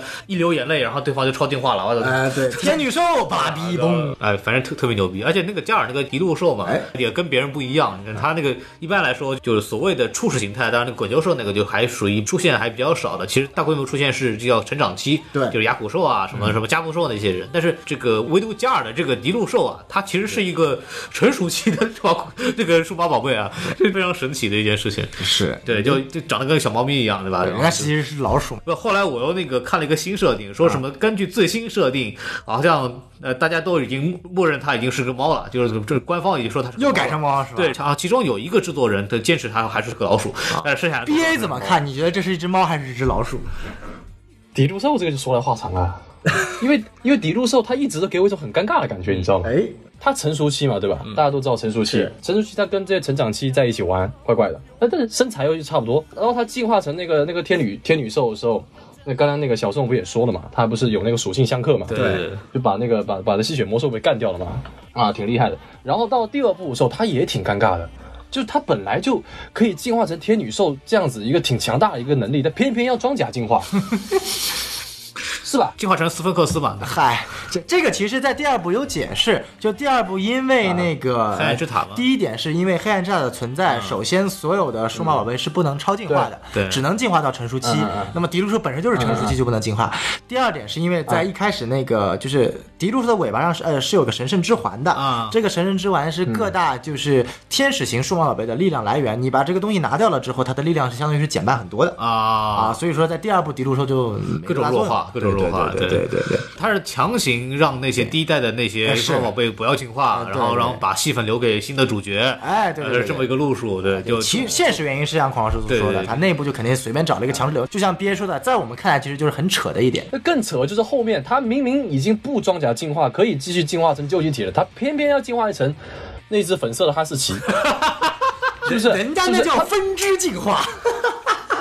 唉，你既然是分支进化，你干嘛不进化成人形呢？ 对啊对不对？人形真的好而且美而且它有进化成人形啊，在踹里面，在进化成人形之后变成了那个什么，呃，堕落形态嘛。对吧？它一它一进化成人形之后就不就被吸了嘛？正常来说，就是在大冒险的设定当中，加尔的这只迪路兽，它的究极进化是选择了圣龙兽，就所谓的哈粉色的哈士奇这条进化路线的。但是呢，它本身可以，谁给它选的就也可以进化成神圣天女兽，就比较好看的那一个绿色的。但是呢，就是在 try 里面呢，又进行了一个比较蛋疼的点，最后迪路兽黑化进化。堕落进化的，我们就不能叫黑化或者错误进化，它叫堕落进化。堕落进化的时候，它进化成的是神圣天使、天女兽的堕落形态，然后再跟拉圭尔兽结合，成为了最后的大 boss 秩序兽。那我唯一能有的解释是什么？就是说，在那个时期，迪路兽必须进行一种堕落进化，但是堕落进化，圣龙兽是不存在堕落进化的，你只能使用神圣天女兽堕落进化。啊，嗯，这个挺牵强的。只能这么解怎么释说，但是确实很牵强。怎么说你变成一只兽好像更容易更容易那个黑化吧？怎么变成人你反而呃，这个是这样，因为就是呃，在数码的设设定里面，就是所有的这个黑化，它不叫黑化，它叫堕落、堕天。堕天是来源于就是所谓的西方的一个天使堕落，对对对所以说只有所谓的天使型数码宝贝才会堕落。打个比方，我们第二部的那个那个抢那个小贤的那个黑暗种子的那个叫做究极魔兽，对它本身是呃神圣嗯天使兽的进化，就是所谓的灵圣绿兽、究极天使兽堕天的形态。就究极天使兽一层堕天，会堕堕天成为究极天使兽的堕落形态，二层堕天就堕天成了恶魔极恶魔兽，你包括天使兽堕天堕天成了恶魔兽，啊，然后神到底有圣多少天给他剁呀？就是所有 的所有的天使型数码宝贝全都可以堕天成为一种恶魔型数码宝贝。嗯那你你像圣龙兽，它本身就是一只龙型数码宝贝，龙型数码宝贝它是在设定上它是没有所谓的堕天形态的哦，啊。啊，但是你，但其实这么解讲也很牵强，就是你不知道制作组为什么一开始要让迪路兽的，就这只迪路兽的究极形态进化成圣龙兽，你进化成神圣天女兽不香吗？刚才不是说那个只有天使才能堕天嗯吗？对，事实上，按照我记忆里面，龙堕天也很多。哎，它不是堕天吧？反正就是黑暗黑暗的嘛。嗯你你比如说那个那个谁，呃，红莲骑士兽、古拉兽，古拉兽错误进化成那只红色那只嘛，嗯，不是只有兽进化，但是它是有它有这一只在，就是呃机械古拉兽、呃大古拉兽，大古拉会进化那个破叫破灭魔龙兽，对对对对对，就那一只不挺帅的吗？对不对？它不是也有黑暗形态吗？但那个那个也算是也算是一个双引号堕天吧，啊、就是所谓的堕天，就是在数码世界观里面有个关专门叫 fall down，就是堕天。然后呢，这只叫做那个破灭魔龙兽本身，它才是真正的大古拉兽应该有的正确进化模式。反而红莲骑士兽是它的错误，就在数码世界观这里可以跟大家补充一下，就就没有所谓的错误进化。就是本来数码宝贝叫做网状进化，数码宝贝可以进化成各种各样的形式，比如说我们所谓的天使兽可以进化成天女兽，啊啊，就男的可以变成女的，性转呗，嗯哇，这对个有点黑暗了。也可以进化，也可以叫做堕天进化成为妖女兽。嗯啊，啊，本身天女兽它的堕天就是妖女兽嘛对，就是最后在第一部最后两个女人互扇巴掌，把太一行人吓得半死，说女人太可怕了，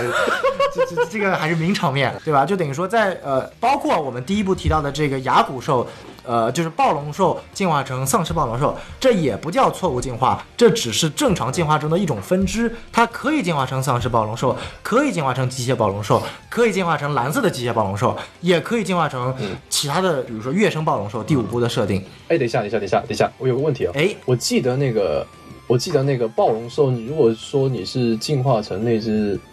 呃机械暴龙兽的话，机械暴龙兽好像是病毒种，是不是？呃，机械暴龙兽本身就有两种形态，一种是病毒种，一种是疫苗种。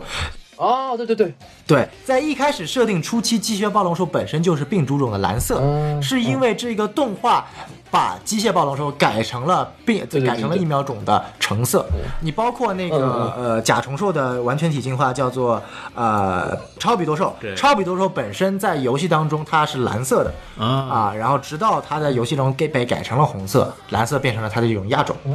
啊，所以说，其实，在数码世界当中，不存在所谓的叫做错误进化这个概念，一切都是网状进化的一个分支。只有所谓的天使型数码宝贝，在它的这个整个的一个世界观设定当中有，就所有的天使型数码宝贝是在黑暗区域去讨伐呃吸血鬼之王大德库拉兽的时候，被大德库拉兽所呃诱惑而堕天，成为了各类型的恶魔型数码宝贝。这是整体的数码兽世界观的一个基础设定。嗯，啊，这个这个实在太复杂了，对吧？啊，对， 这是非常复杂的一个设定。比方说很大的一个槽点，比方说加布兽，对吧？哎进化成加鲁鲁兽，哎，但是加布兽呢披着加鲁鲁兽的皮，哎所以说这到底是不是同一物种呢？ 啊，这个就是我们所谓的数码宝贝设定中的非常神奇点，先有鸡还是先有蛋？对对对，啊，但是这个也可以解释啊，你比如说这个可能是什么啊？就是首先可能是一只呃其他类型的这个数码宝贝进化成了加鲁鲁兽，嗯哎嗯然后本身的加布兽是本来是没有皮毛的，看到了一只加鲁鲁兽，从它身上薅下来了一些毛，然后自从薅下来了毛之后，成为了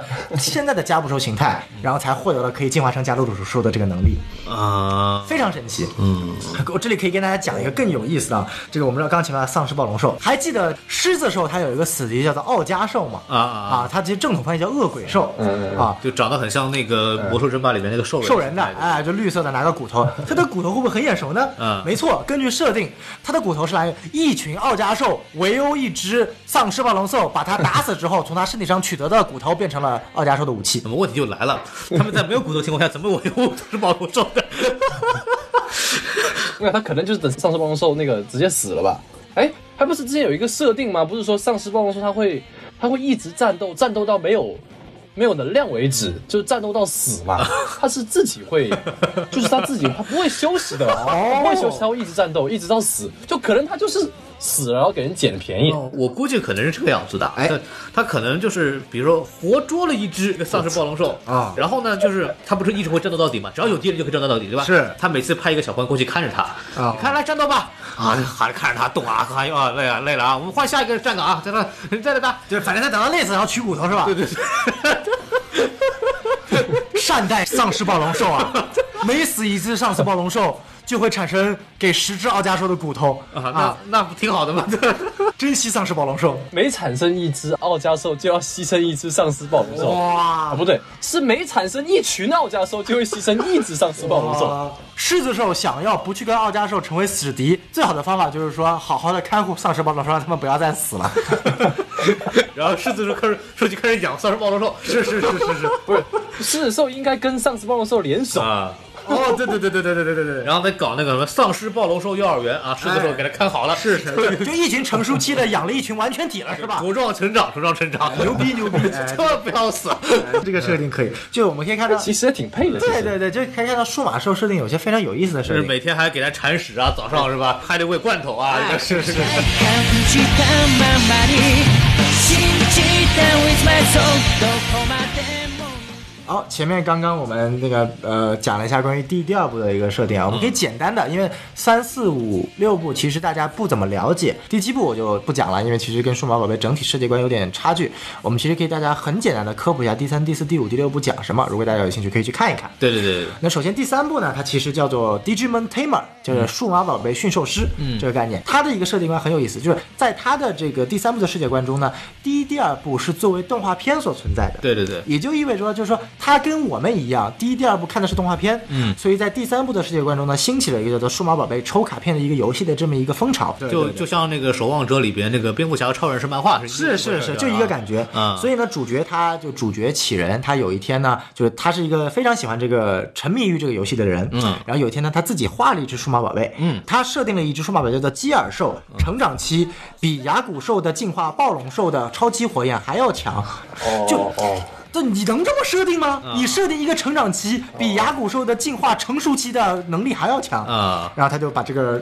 卡片给杀出来了，然后这只基尔兽复活了，然后这只基尔兽复活出来的能力确实比牙骨兽的暴龙兽还要强，这他妈是《死亡笔记》嘛？O 呃 A 之书写设定，是是是是。但第三部它它，我个人认为第三部它是属于啊、呃尽管我们说第一部它的情怀很强，啊、人物塑造也很好，但第三部在整体的数码宝贝的一个呃本体概念的一个传递和它的一个硬核的一个程度，是在整体数码宝贝世界观中做的最好的。它它是跟美军有关，我们听说一个版呃，本。对，在他的设定中，他最后的大反派是美军的一个在冷战期间用的一个东西，形成了一个数码宝贝世界的一个病毒，然后侵蚀了数码宝贝和人类世界，叫做地力魔，也其实影射了本身数码宝贝在现实生活中他创造的一个初心，就是希望更多的小孩能够接触这个所谓的一个数码兽，但是没有想到他这个愿望成功的诞生了另外一个世界，然后呢，这个世界又得知了人类世界的存在，要反噬人类世界，比如所谓的 D Reaper 地力魔的，就最后大反派这个病毒的产生它。它这个，比方说什么进化或者这种设定，跟老版有什么跟以前有什么区别？有区别，就首先它尽管有所谓的这个等级设定，但它有一点设定就在于说，我数据吸的量越多，嗯我的数码宝贝更强。它尽管有所谓的成长期、成熟期，但是一只成长期的怪兽，只要我的数据量吸收的够多，我绝对可以打败成熟期甚至完全体的怪兽。就是我的文件大小比你大，然后啊，我就可对以赢对你对，我的是吧数据量比你强啊就而且它有一个叫做吞噬的概念。正常在第一、第二部当中，一只数码宝贝死了，它会变成一个蛋，然后回到创始村。在这部当中，数码宝贝死了就是死了，它是没有办法复活的。啊，然后它的数据，杀死它的人可以选择吸收这个数码宝贝的数据，嗯等一下，等一下，一直死的那只狮子兽，该不会都是同一 只？死了，满门忠烈又死了，满门忠烈，满门忠烈。啊一定不是同 一只，不要这么对待狮子兽。一正一反吧，满门忠烈正正派是那个狮子兽，反派是什么海龙兽，哎，对对嗯对对，就是每一代都会被主角这个都会死啊，每一代都哎会是不是牺牲死就是被主角干死。哎，对对啊，而且我觉得这个狮子兽作为正派，它是有历史原因的。呃，瑞幸杀毒软件用哦过没 有？ 我知道有我知道道理嗯哎，我当时那个时候也还觉得，哎，就是哪里感觉熟熟的。你这么一说，我就想起来 了，还真是。小狮子嘛，对对对对对呃，瑞幸小狮子，有有都市传说，说是数码宝贝的创始人以前被狮狮子给咬咬伤过，所以特别恨狮子，也不知道是真是假的。但我觉得瑞幸这个这个更加的符合啊。呃瑞幸瑞星这个名字上一次听到已经是多少年前的事情了？瑞幸没听过，但是瑞幸一定听过。那那那是搞咖是啡嗯真的，真的。我说，已经到了这个年纪了，已经到了这个某一个东西听到的时候是多少年前的事这情，就是这种话童年能说出来的。对，这就是老了，这就是老哎了，这就是 BA 真的哎这就是老了， 这就是老了。继续说，继续说，小宋继续说。 所以说，它整个事情会更加的黑暗，更加的现实，因为死了就是死了。对包括我们知道这一部当中最有名的就是，呃，就前面提到的满门忠烈嘛，这个狮子兽的搭档树立，其实当时被看过这部誉为就是童年阴影，因为他最后真的对啊，很深刻的阐述了这个树立这个角色他的内心的一个他的所承受的生活的压力，以及他最后黑化是一个非常非常现实的一个过程，包括它里面这个搭档数码宝贝狮子兽怎么死的，然后他怎么去面对这么一个现实啊，其实是非常非常悲痛、非常非常现实的啊。然后另外他也其实呃这部里面好的，包括前面提到的它的配乐、它的主题曲特别特别好听，然后呢它里面对于整体数码兽世界观的设定，一方面是现实，一方面也非常符合逻辑，包括它里面有所谓的叫做一个抽卡的一个概念啊就是说它并不仅仅就是这个数码兽本身有自己的能力，嗯，它如果拥有一张卡，通过抽卡，它可以赋予这个数码宝贝一个。暂时的一个展现的能力，嗯比如说战斗暴龙的时候，它有一个盾叫勇气之盾嘛，啊你只要刷战斗暴龙兽这个勇气之盾这个卡，你可以暂时的赋予你的数码宝贝勇气之盾这个能力，它就可以去用勇气之盾抵挡对方的一个攻击。就跟那个洛克人很像，你知道吧？洛克我人没玩过洛克人，网络英雄洛克人，对洛克人他那个动画片，对，流星洛克人吧，反正就是我看过一个漫画连载，哦，它就是洛克人，就是在虚拟世界会中的一个一个游戏一个程序，有动画片，那个有对，动好画像是片。吧？对我就看过漫画版本哦了，我就那时候看那个基本漫画那个龙漫嘛，都是拿那个游戏机打嘛，是是然后是你弄一把卡进去，然后呢，它就可以弄一把剑出来，什么是东西的。然后你可以，它那个洛克人在那个版本里边是作为杀毒软件的这个东西可以使用的，嗯啊反正这个还还很帅，你就可以自己编各种小程序给它加武器啊哇、加蛮喜火欢炮啊洛什克么的，就都特别逗，跟那个设定有点像。明白，明白，明白。所以说呢，其实这一部就是它有很多很很有意思的设定啊，包括它诞生了目前以来，我觉得就是数码兽风格造型里面最帅的啊，红莲骑士兽这么一个一个角色啊，确实帅了一逼对，，特别特别帅啊！所以这一部不管从作画的质量啊，选择的数码宝贝，然后本身的剧情的走向，对于数码世界观的一个设定和写实程度，我都觉得是一个非常好的存在啊。然后我个人认为它就属于一个呃，如果说数码兽这个 IP 本身是一个由文科和理科两种不同的东西融合的特别好的一个载体的话，第三部是一个非常硬核的纯理科的这么一个素材。那么到了第四部呢，它有一个完全的一百八十度的大反转，它变成了一个纯文科的素材。首先，第四部是涉及到人类世界最少的存在，它只在第一集和最后一集出现了人类世界。就说白了，第一集告诉你主角是从人类世界到数码世界的，最后一集告诉你大反派要去人类世界入侵了，是有点第一部的感觉。对对对，它跟第一部是不是有点像？有点像。但是第一部你知道，就是中间有一长段是吸血魔兽回到了人类世界，嗯啊，在人类世界发生的故事。但第四部就是全程除了第一集和最后一集都在数码世界，它这个主要设定观更像是一个像奥德赛是一样的史诗，它赋予了整个数码世界一个非常大的一个历史宏观。在这部的数码世界跟人类世界没有一点关系，嗯，它是纯粹的成为一个另外一个维度的一个世界，它有自己的一个世界观、文化价值啊、不同地域的风土人情，在远古时期有一个历史啊，有叫做传说中的石斗士封印了叫做光明兽的一个载体，然后经过多少年，光明兽要重新复苏，然后要就说白了，主角一行人被神圣天女兽，也就是背后的这么一个呃召集他的一个好人召集过来，要去打六十兽，就有点类似于第一部的设定神。圣天使兽是天女第一，神圣天女兽是第一部那个神圣天女兽吗？呃，第一部的就叫天女兽，神圣天女兽是天女兽的进化。啊，进化是吧？啊，就前 面刚刚 B A 在吐槽了，你为什么不进化成神圣天女兽？你要进化成你这粉色哈士奇，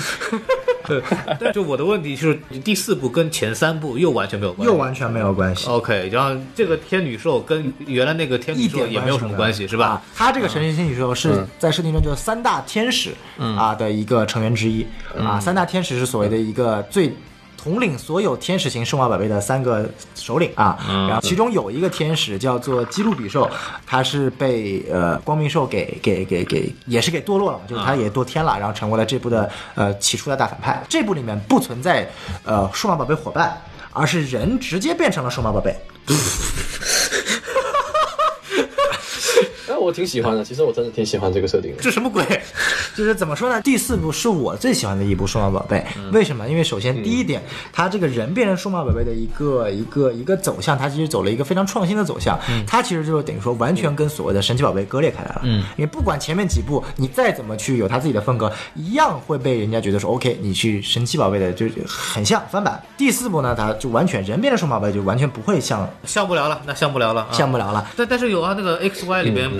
就可以可以这个心灵心灵合体， 还是不一样的嘛。那那只能说是神奇宝贝超数码宝贝，呃啊，对吧？这个毕竟是那个第四代，它是零三年的时候就出来了，它整体其实就是更加的关注在五个主角本身的一个成长当中了。而且我另外一点为什么喜欢它，整个连载是非常有一种奥德赛式的英雄悲剧的感觉啊。就正常的我们去看任何一部，不管第一、第二部、第三部、第四部，一定就它遵循的一个套路，就是说主角遇到反派，嗯，打赢反派，然后反派增强，主角打不过，不断的修炼、修炼、修炼，进化，打赢了反派，对吧？就只要主角了得到一层新的进化，就能马上在一级之内打败反派。嗯，对对对对？吧？这是一个标准流程。但第四部它有个不同的点，尽管前面都一样，但我们知道在面打完了基路比兽，面对了第二波敌人，所谓的两个皇家骑士啊之后呢，整个主角嗯，在后面的将近有十集的阶段。啊，他的一个任务就是说，去阻止这两个皇家骑士把整个数码宝贝世界毁灭，然后把这个光明兽复活的这么一个呃剧情。但是最后的结尾是他没有阻止成功，嗯，数码宝贝世界就是这么毁灭了。啊啊，整个的时期其实看得非常的压抑的。他讲的就是说，呃，这个两个反派一集一集的跑到了这些主角在前面几集走过的一些地方，毁灭这些地方，打破主角对于这个地方想要去呃保护他的一个信念，然后就等于说他是不断的一个悲剧在走。尽管主角他的等级已经升到了最高级了，嗯，但是依然还是打不过两个皇家骑士，因为能力等级悬殊的差距。所以说当时看的时候就感觉到说这是非常现实。尽管最后它是一步一步一步一步一步，慢慢的我们能看到每一集主角的能力在慢慢的加强，通过每一集他的信念加强，对于两个反派能力的分析，他在不断加强，但是整体的过程还是在不断的被反派打压的。这个我觉得是一个呃蛮创新的一个点，让我看的地方就是说 OK。这个确实让我看到了，他们这些主角是没有挂的啊，不像第一部的主角，你只要有了徽章的力量一进化，他妈的直接把反派干死，啊！您就是曾国藩，哎，屡败屡战，屡战嗯屡败。，哎，是是啊是是是， 所以当最后那一刻他干掉两个反派的时候，我是真的觉得说 OK，嗯，那一刻我是有有有感动到了，我是真的被你们那个。不懈的努力，时机不懈的努力，最后干掉反派，我是认同的，而不像前面的，就是说我通过徽章的力量，说 OK，我突然悟到了友情的力量，兽人加鲁鲁，嘣，反派死了，就是这种感觉，要更加的强烈一点。哎，对第三、第四部有什么印象？就刚刚那个小宋他大致概括了一下嘛，我觉得他那个第三部他好的地方嘛，就是把这个数码世界这个起源嘛，他他创造新的起源是吧？对，嗯，而且而且他圆圆的特别好，就从头到尾就圆的特别好。但是呢，就有有个很奇怪的地方，就是一开始，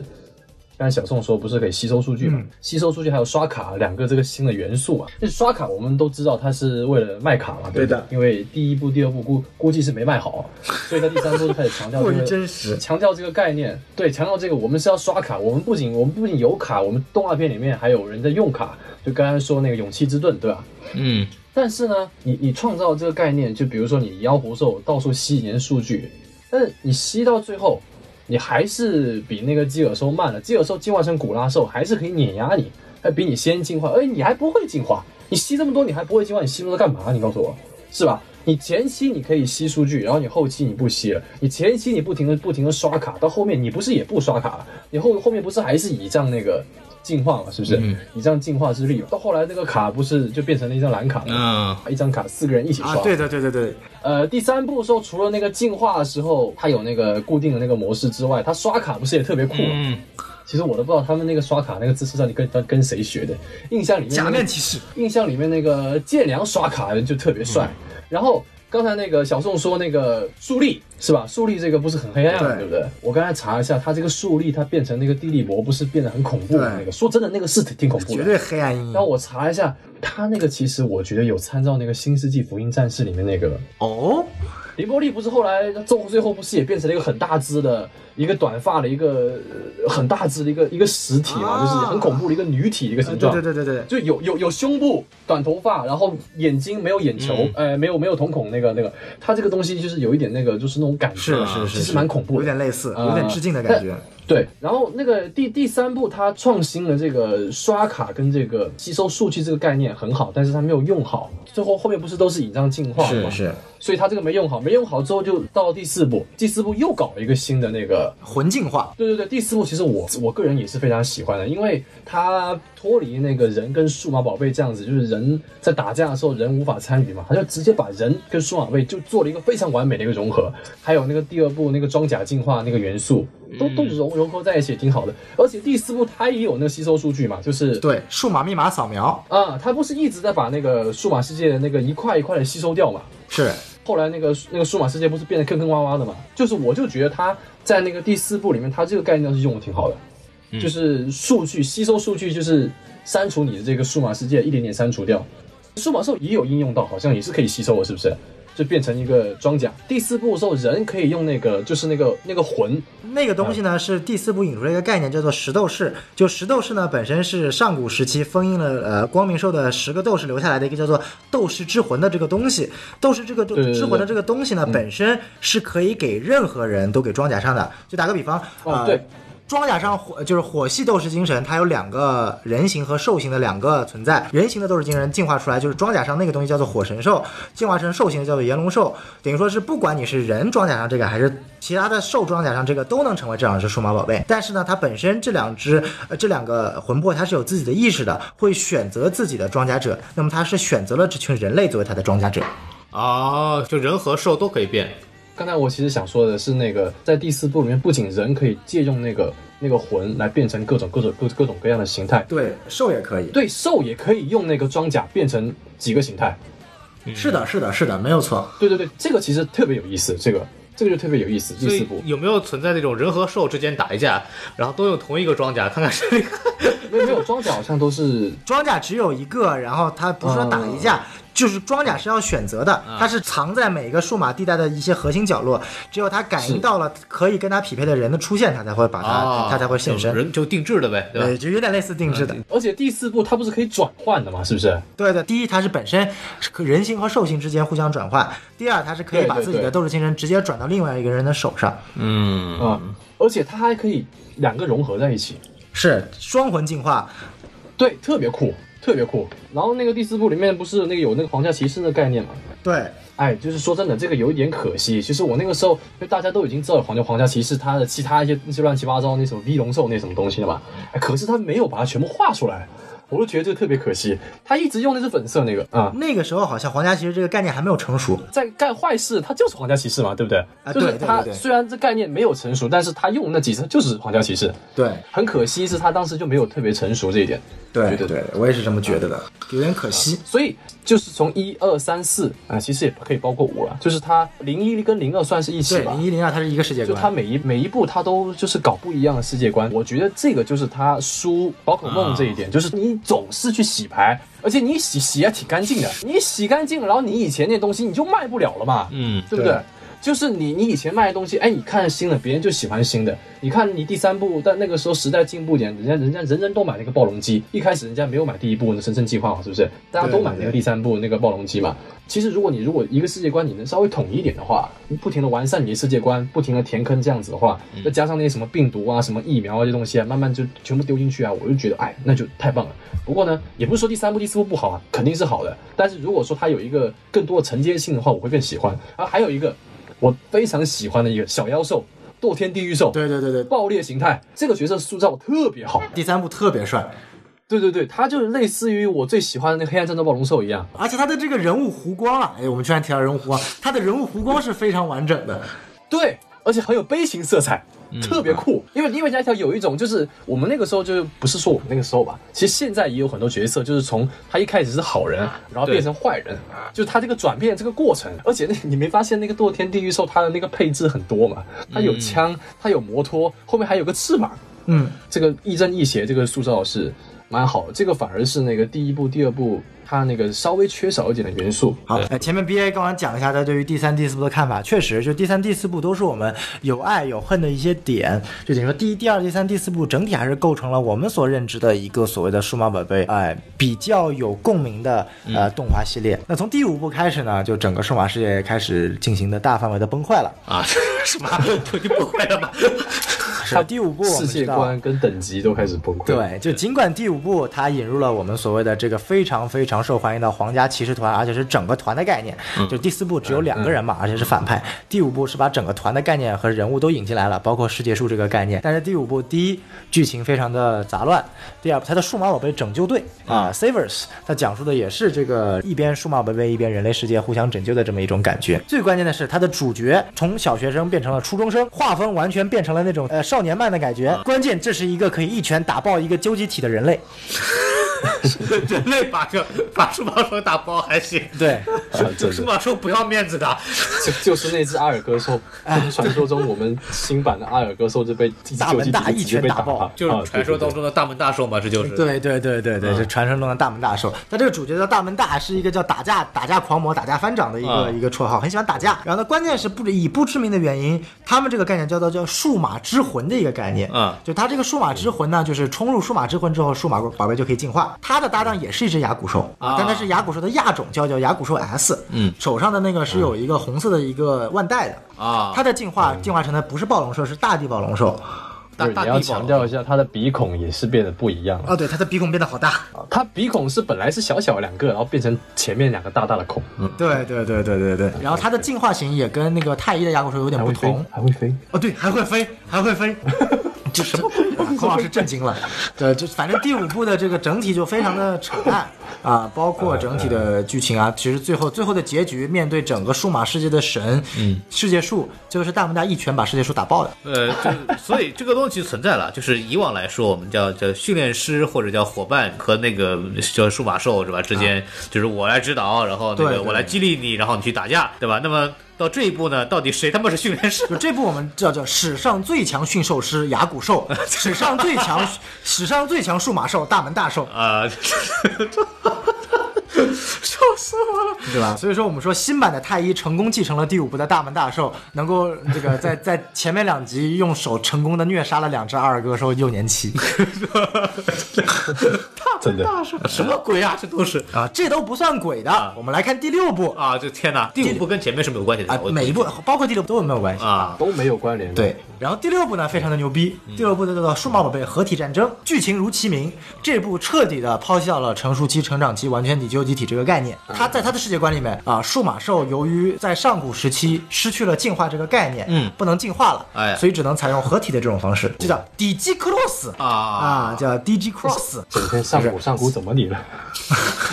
上古太累了，天天被你改。啊古太累 了，上古太累了，上古不知道发生什么事情，总归就是出了点事儿。没事就魔改上古，嗯上古也要面子的呀！就反正在这部里面，所有的数码宝贝都是只能要合体的，啊，啊，合体之后就强了一个等级了啊而最关键的是，这部里面战力是完全崩坏的。在前几部里面的最终 BOSS，在这部里面也有出现，嗯，是被作为杂兵出 现的啊，啊，呃，就在第一部出现的黑暗四天王木偶兽，嗯在这部里面是一个啊、被大家欺负的一个小型数码宝贝啊 啊，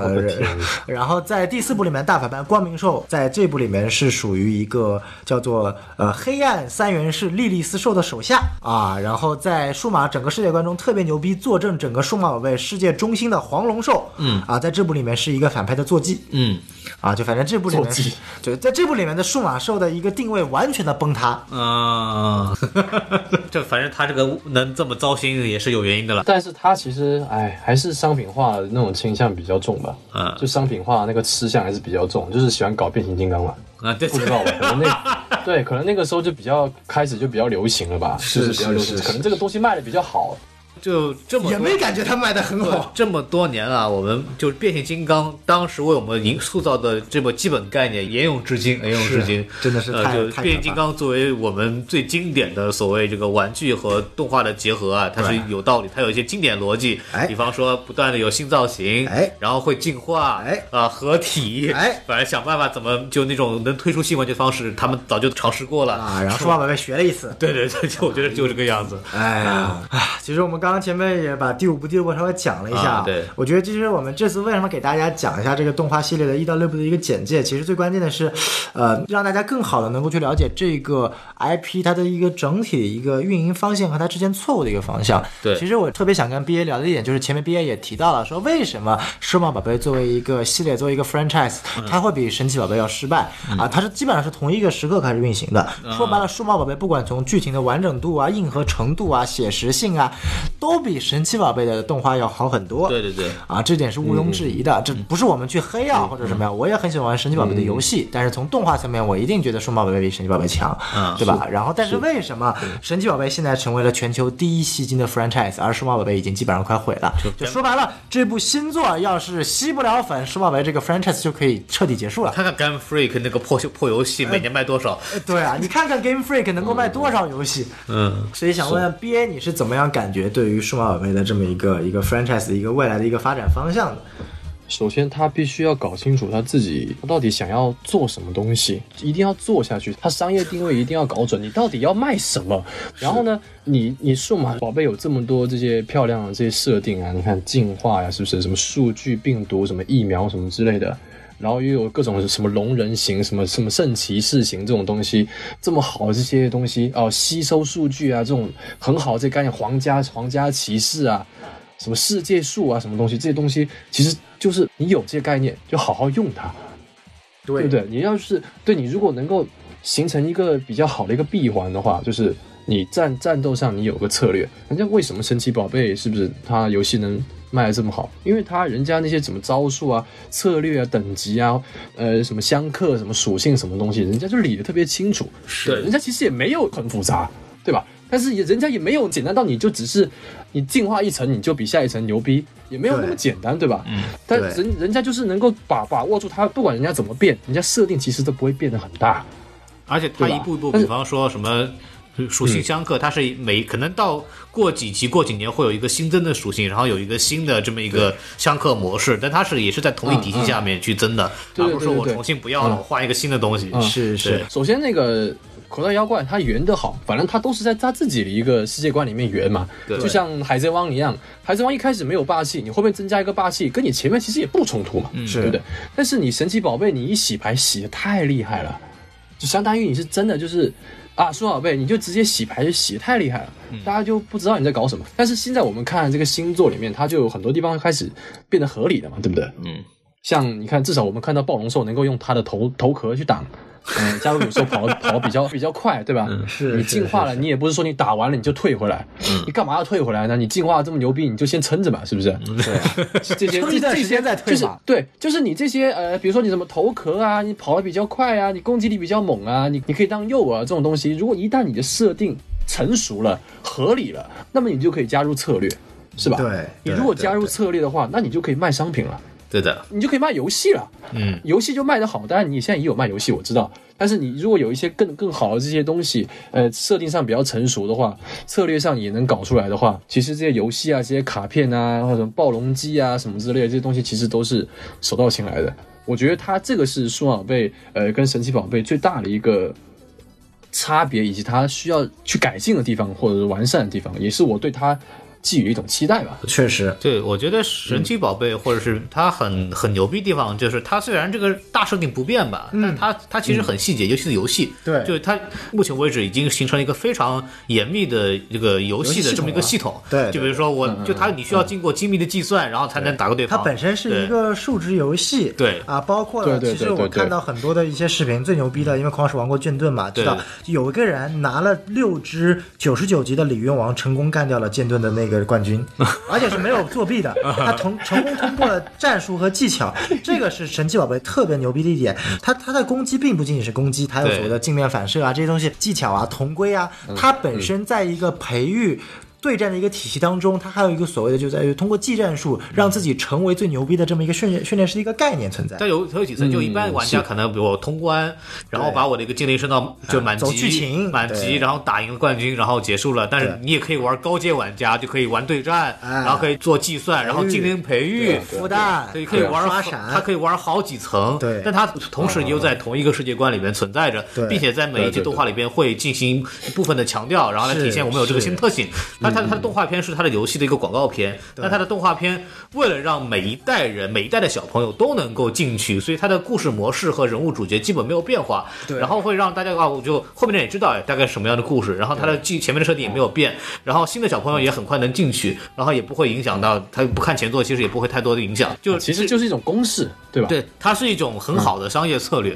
对对对，这是一个非常牛逼的。但是《数码暴龙》好像一直就是感觉第啊这一集我们弄完以后，嗯，感觉不行，我们好像效果不好，那我们换一个新方式，然后就重新搞个，哎，效果还是不行，那我们再再换新方式，哎不行，还是不行。对我这种，比方说我只看过前面第一部的，我是没有动力看什么后面的，因为跟前面的又没有关系的。我关心那些人物，他这个没有任何成长，然后我就没有动力去看后面的这对个东对西了。对，我们不管小孩子还是我们现在，啊我们看这些动画片，就是我们就很喜欢考究他们这些细节嘛，对不对那你看刚才那个小宋说的嘛，你木偶兽你在第一部这么强，你到第五部怎么变成一个？是不是大家就会觉得啊，你你这样子设定都搞完了，这些战力什么都被你打乱了，我都不知道该怎么看你了。你说这只强，你就这只强，升级对升级进化都已经变得没有意义了，你这不打自己脸嘛，对不对？是是是，而且说白了，神奇宝贝有个特别好的一点，它就是一个非常，它就我们叫做 lore，或者就是它的一个世间的一个历史非常的一个完整。比如说，它就设定很清楚，从珍珠钻石开始设定，世界是由阿尔宙斯诞生的，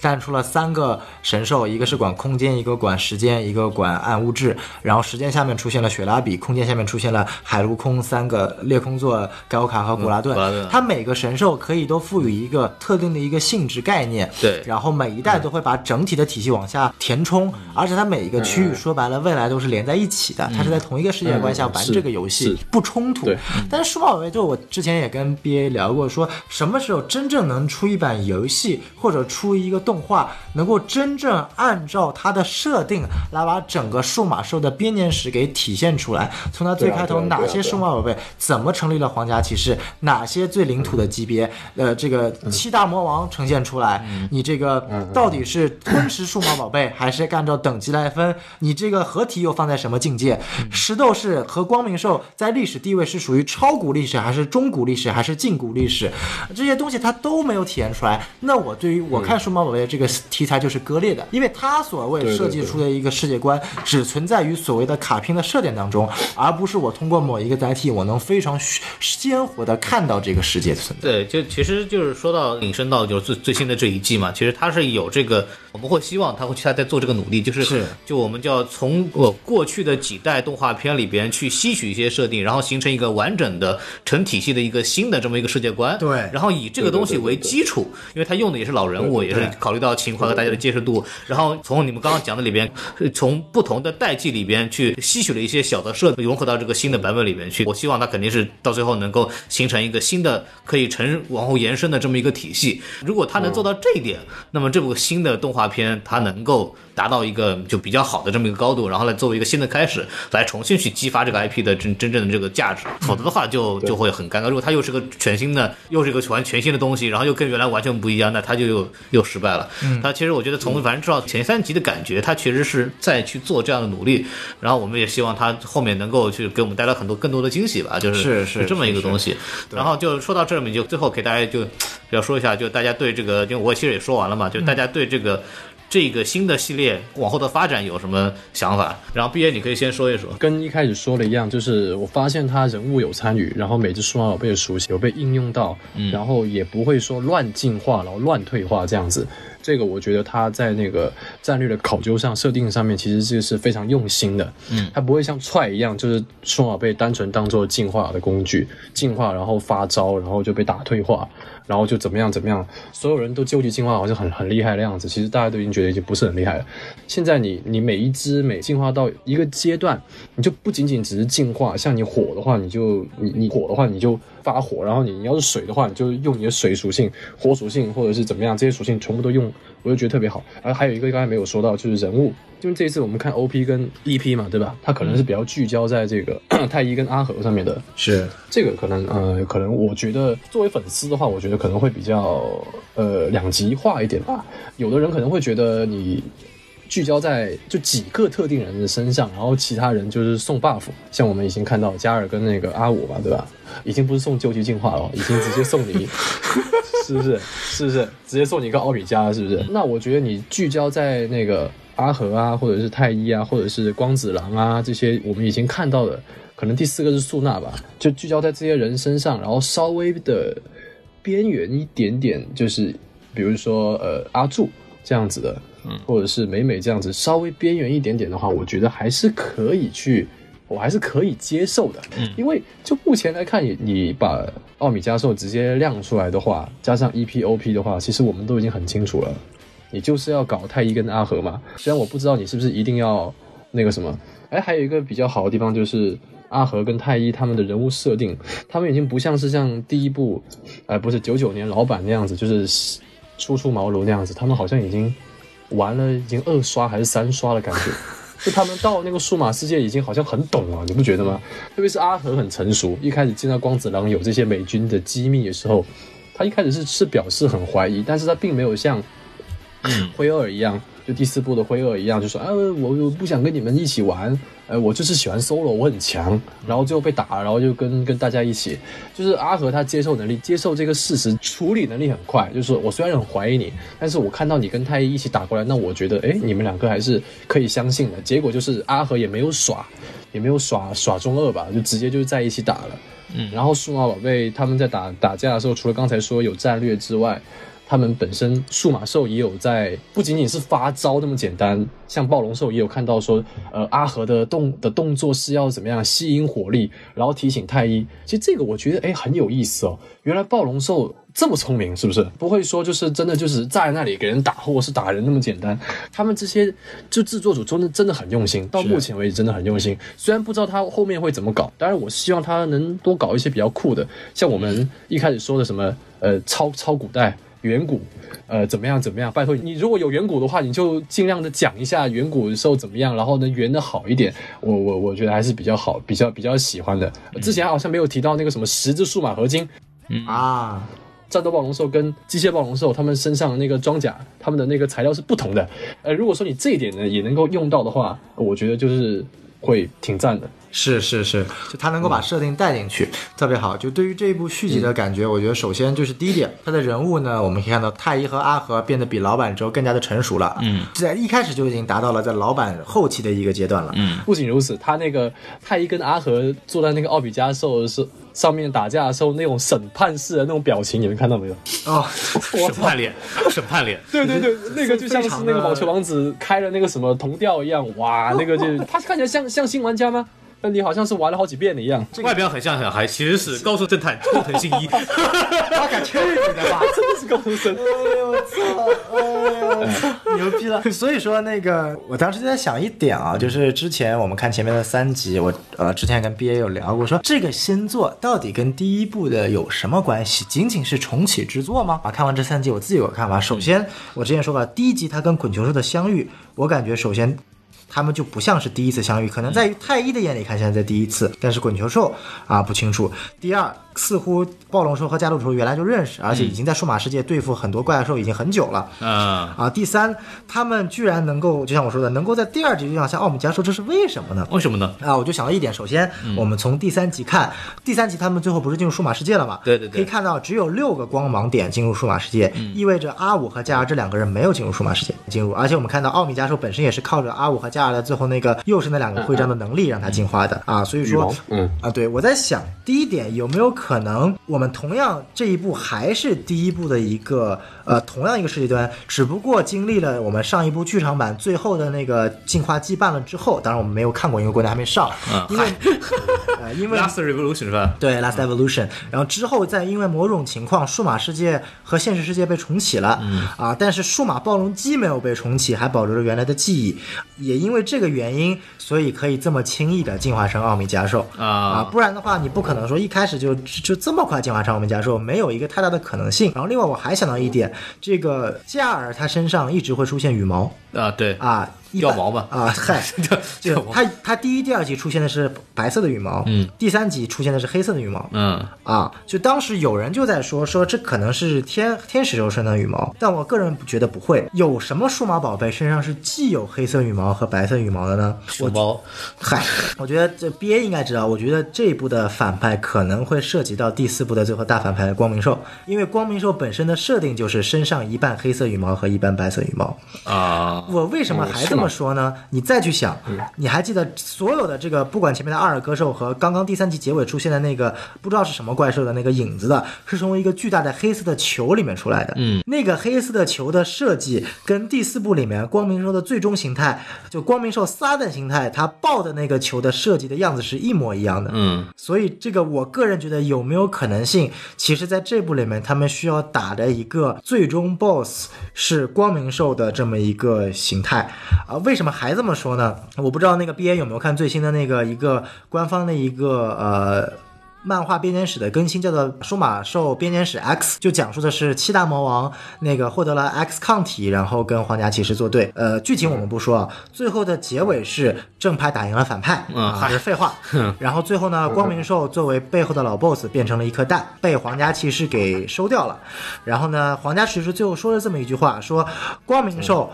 成为了一颗蛋。它未来会有崭新的形态出现，并且会成为皇家骑士的一员。也就是说啊，这有可能这是最新的一个设定，但也有可能会把它用在最后的这一个新版的连载里面，甚至可能进而它最后的一个它身上的迪路兽的最终形态，就是可能光明兽的最后的这个新形态。啊啊，嗯啊这是我目前想到的一个可能性，结合整体的一个一个一个过程。嗯 呃，我的话可能就有点不同，这个我觉得观众也可以，也可以就是自己想一想吧，就是两对两两种观点吧。第一种就是那个刚才呃小宋说的那个呃有有承接曾经的那种记忆那种设定，虽然对洗牌了，但是还是有部分有被记住，是不是？是，我觉得我个人是觉得应该是没有，我觉得应该就是没有，因为呢，首先，呃，刚才小宋说那个滚球兽可能对太一有一种熟悉感，是不是？对但是其实这个概念在历代数码宝贝里面其实都有都有，你知道吗？就是很多数码宝贝在第一次介绍它的那个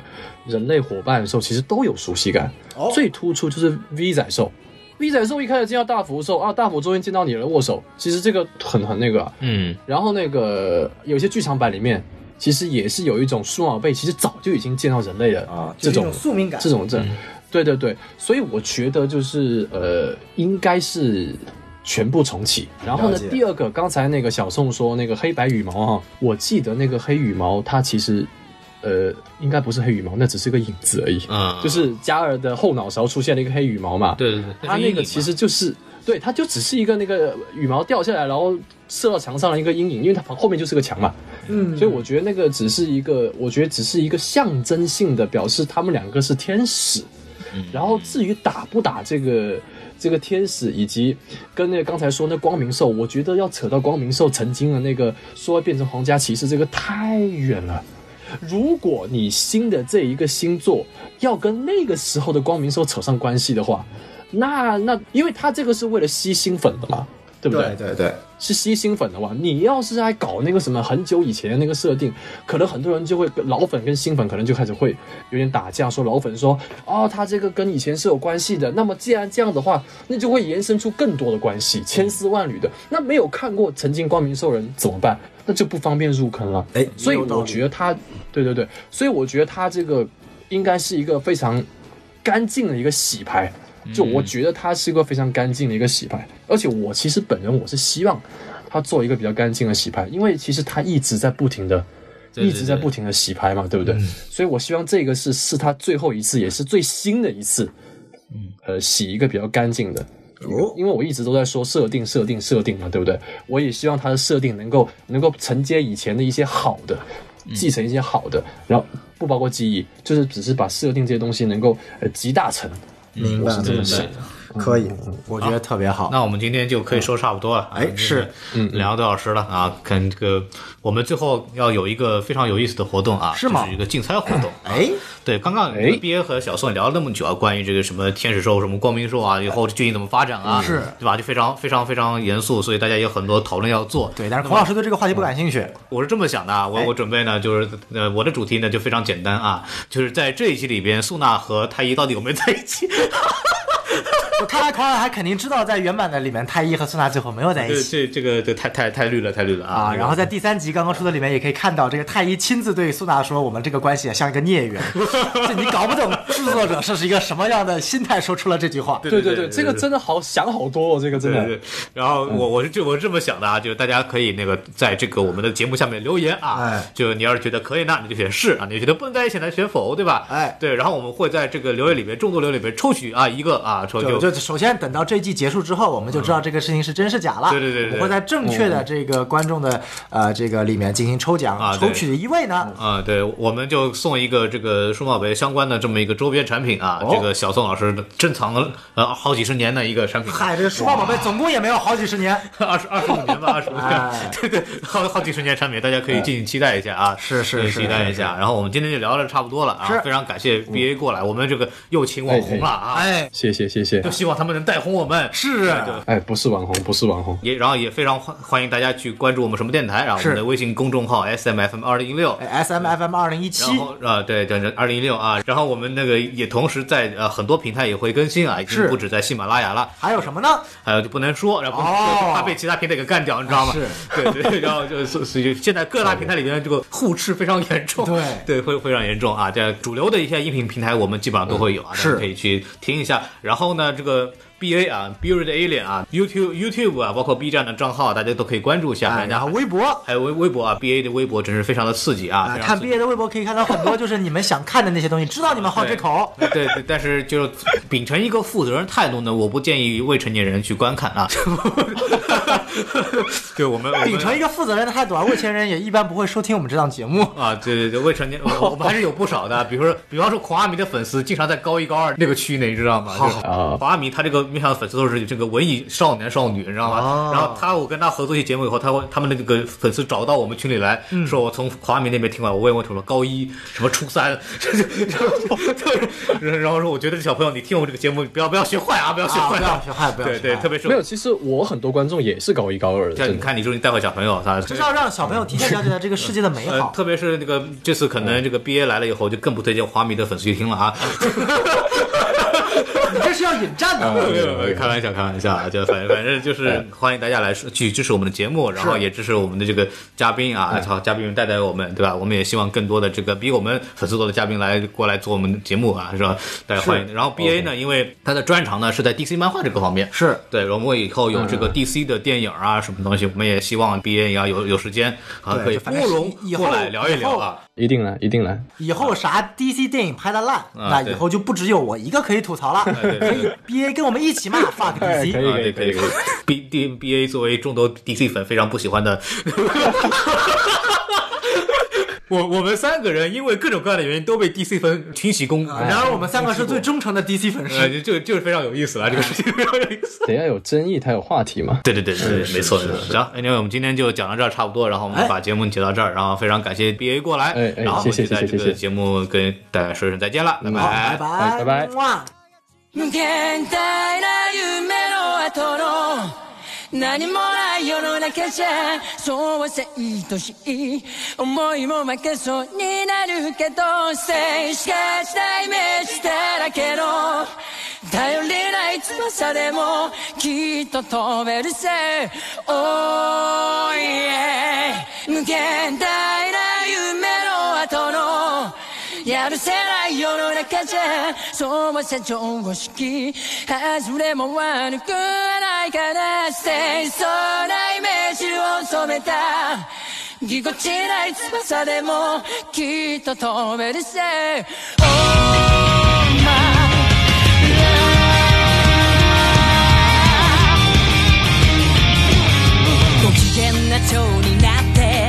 きらめく風に乗って今すぐ君に会いに行こう余計なことなんて忘れた方がマシさこれ以上喋ってる時間はない何が起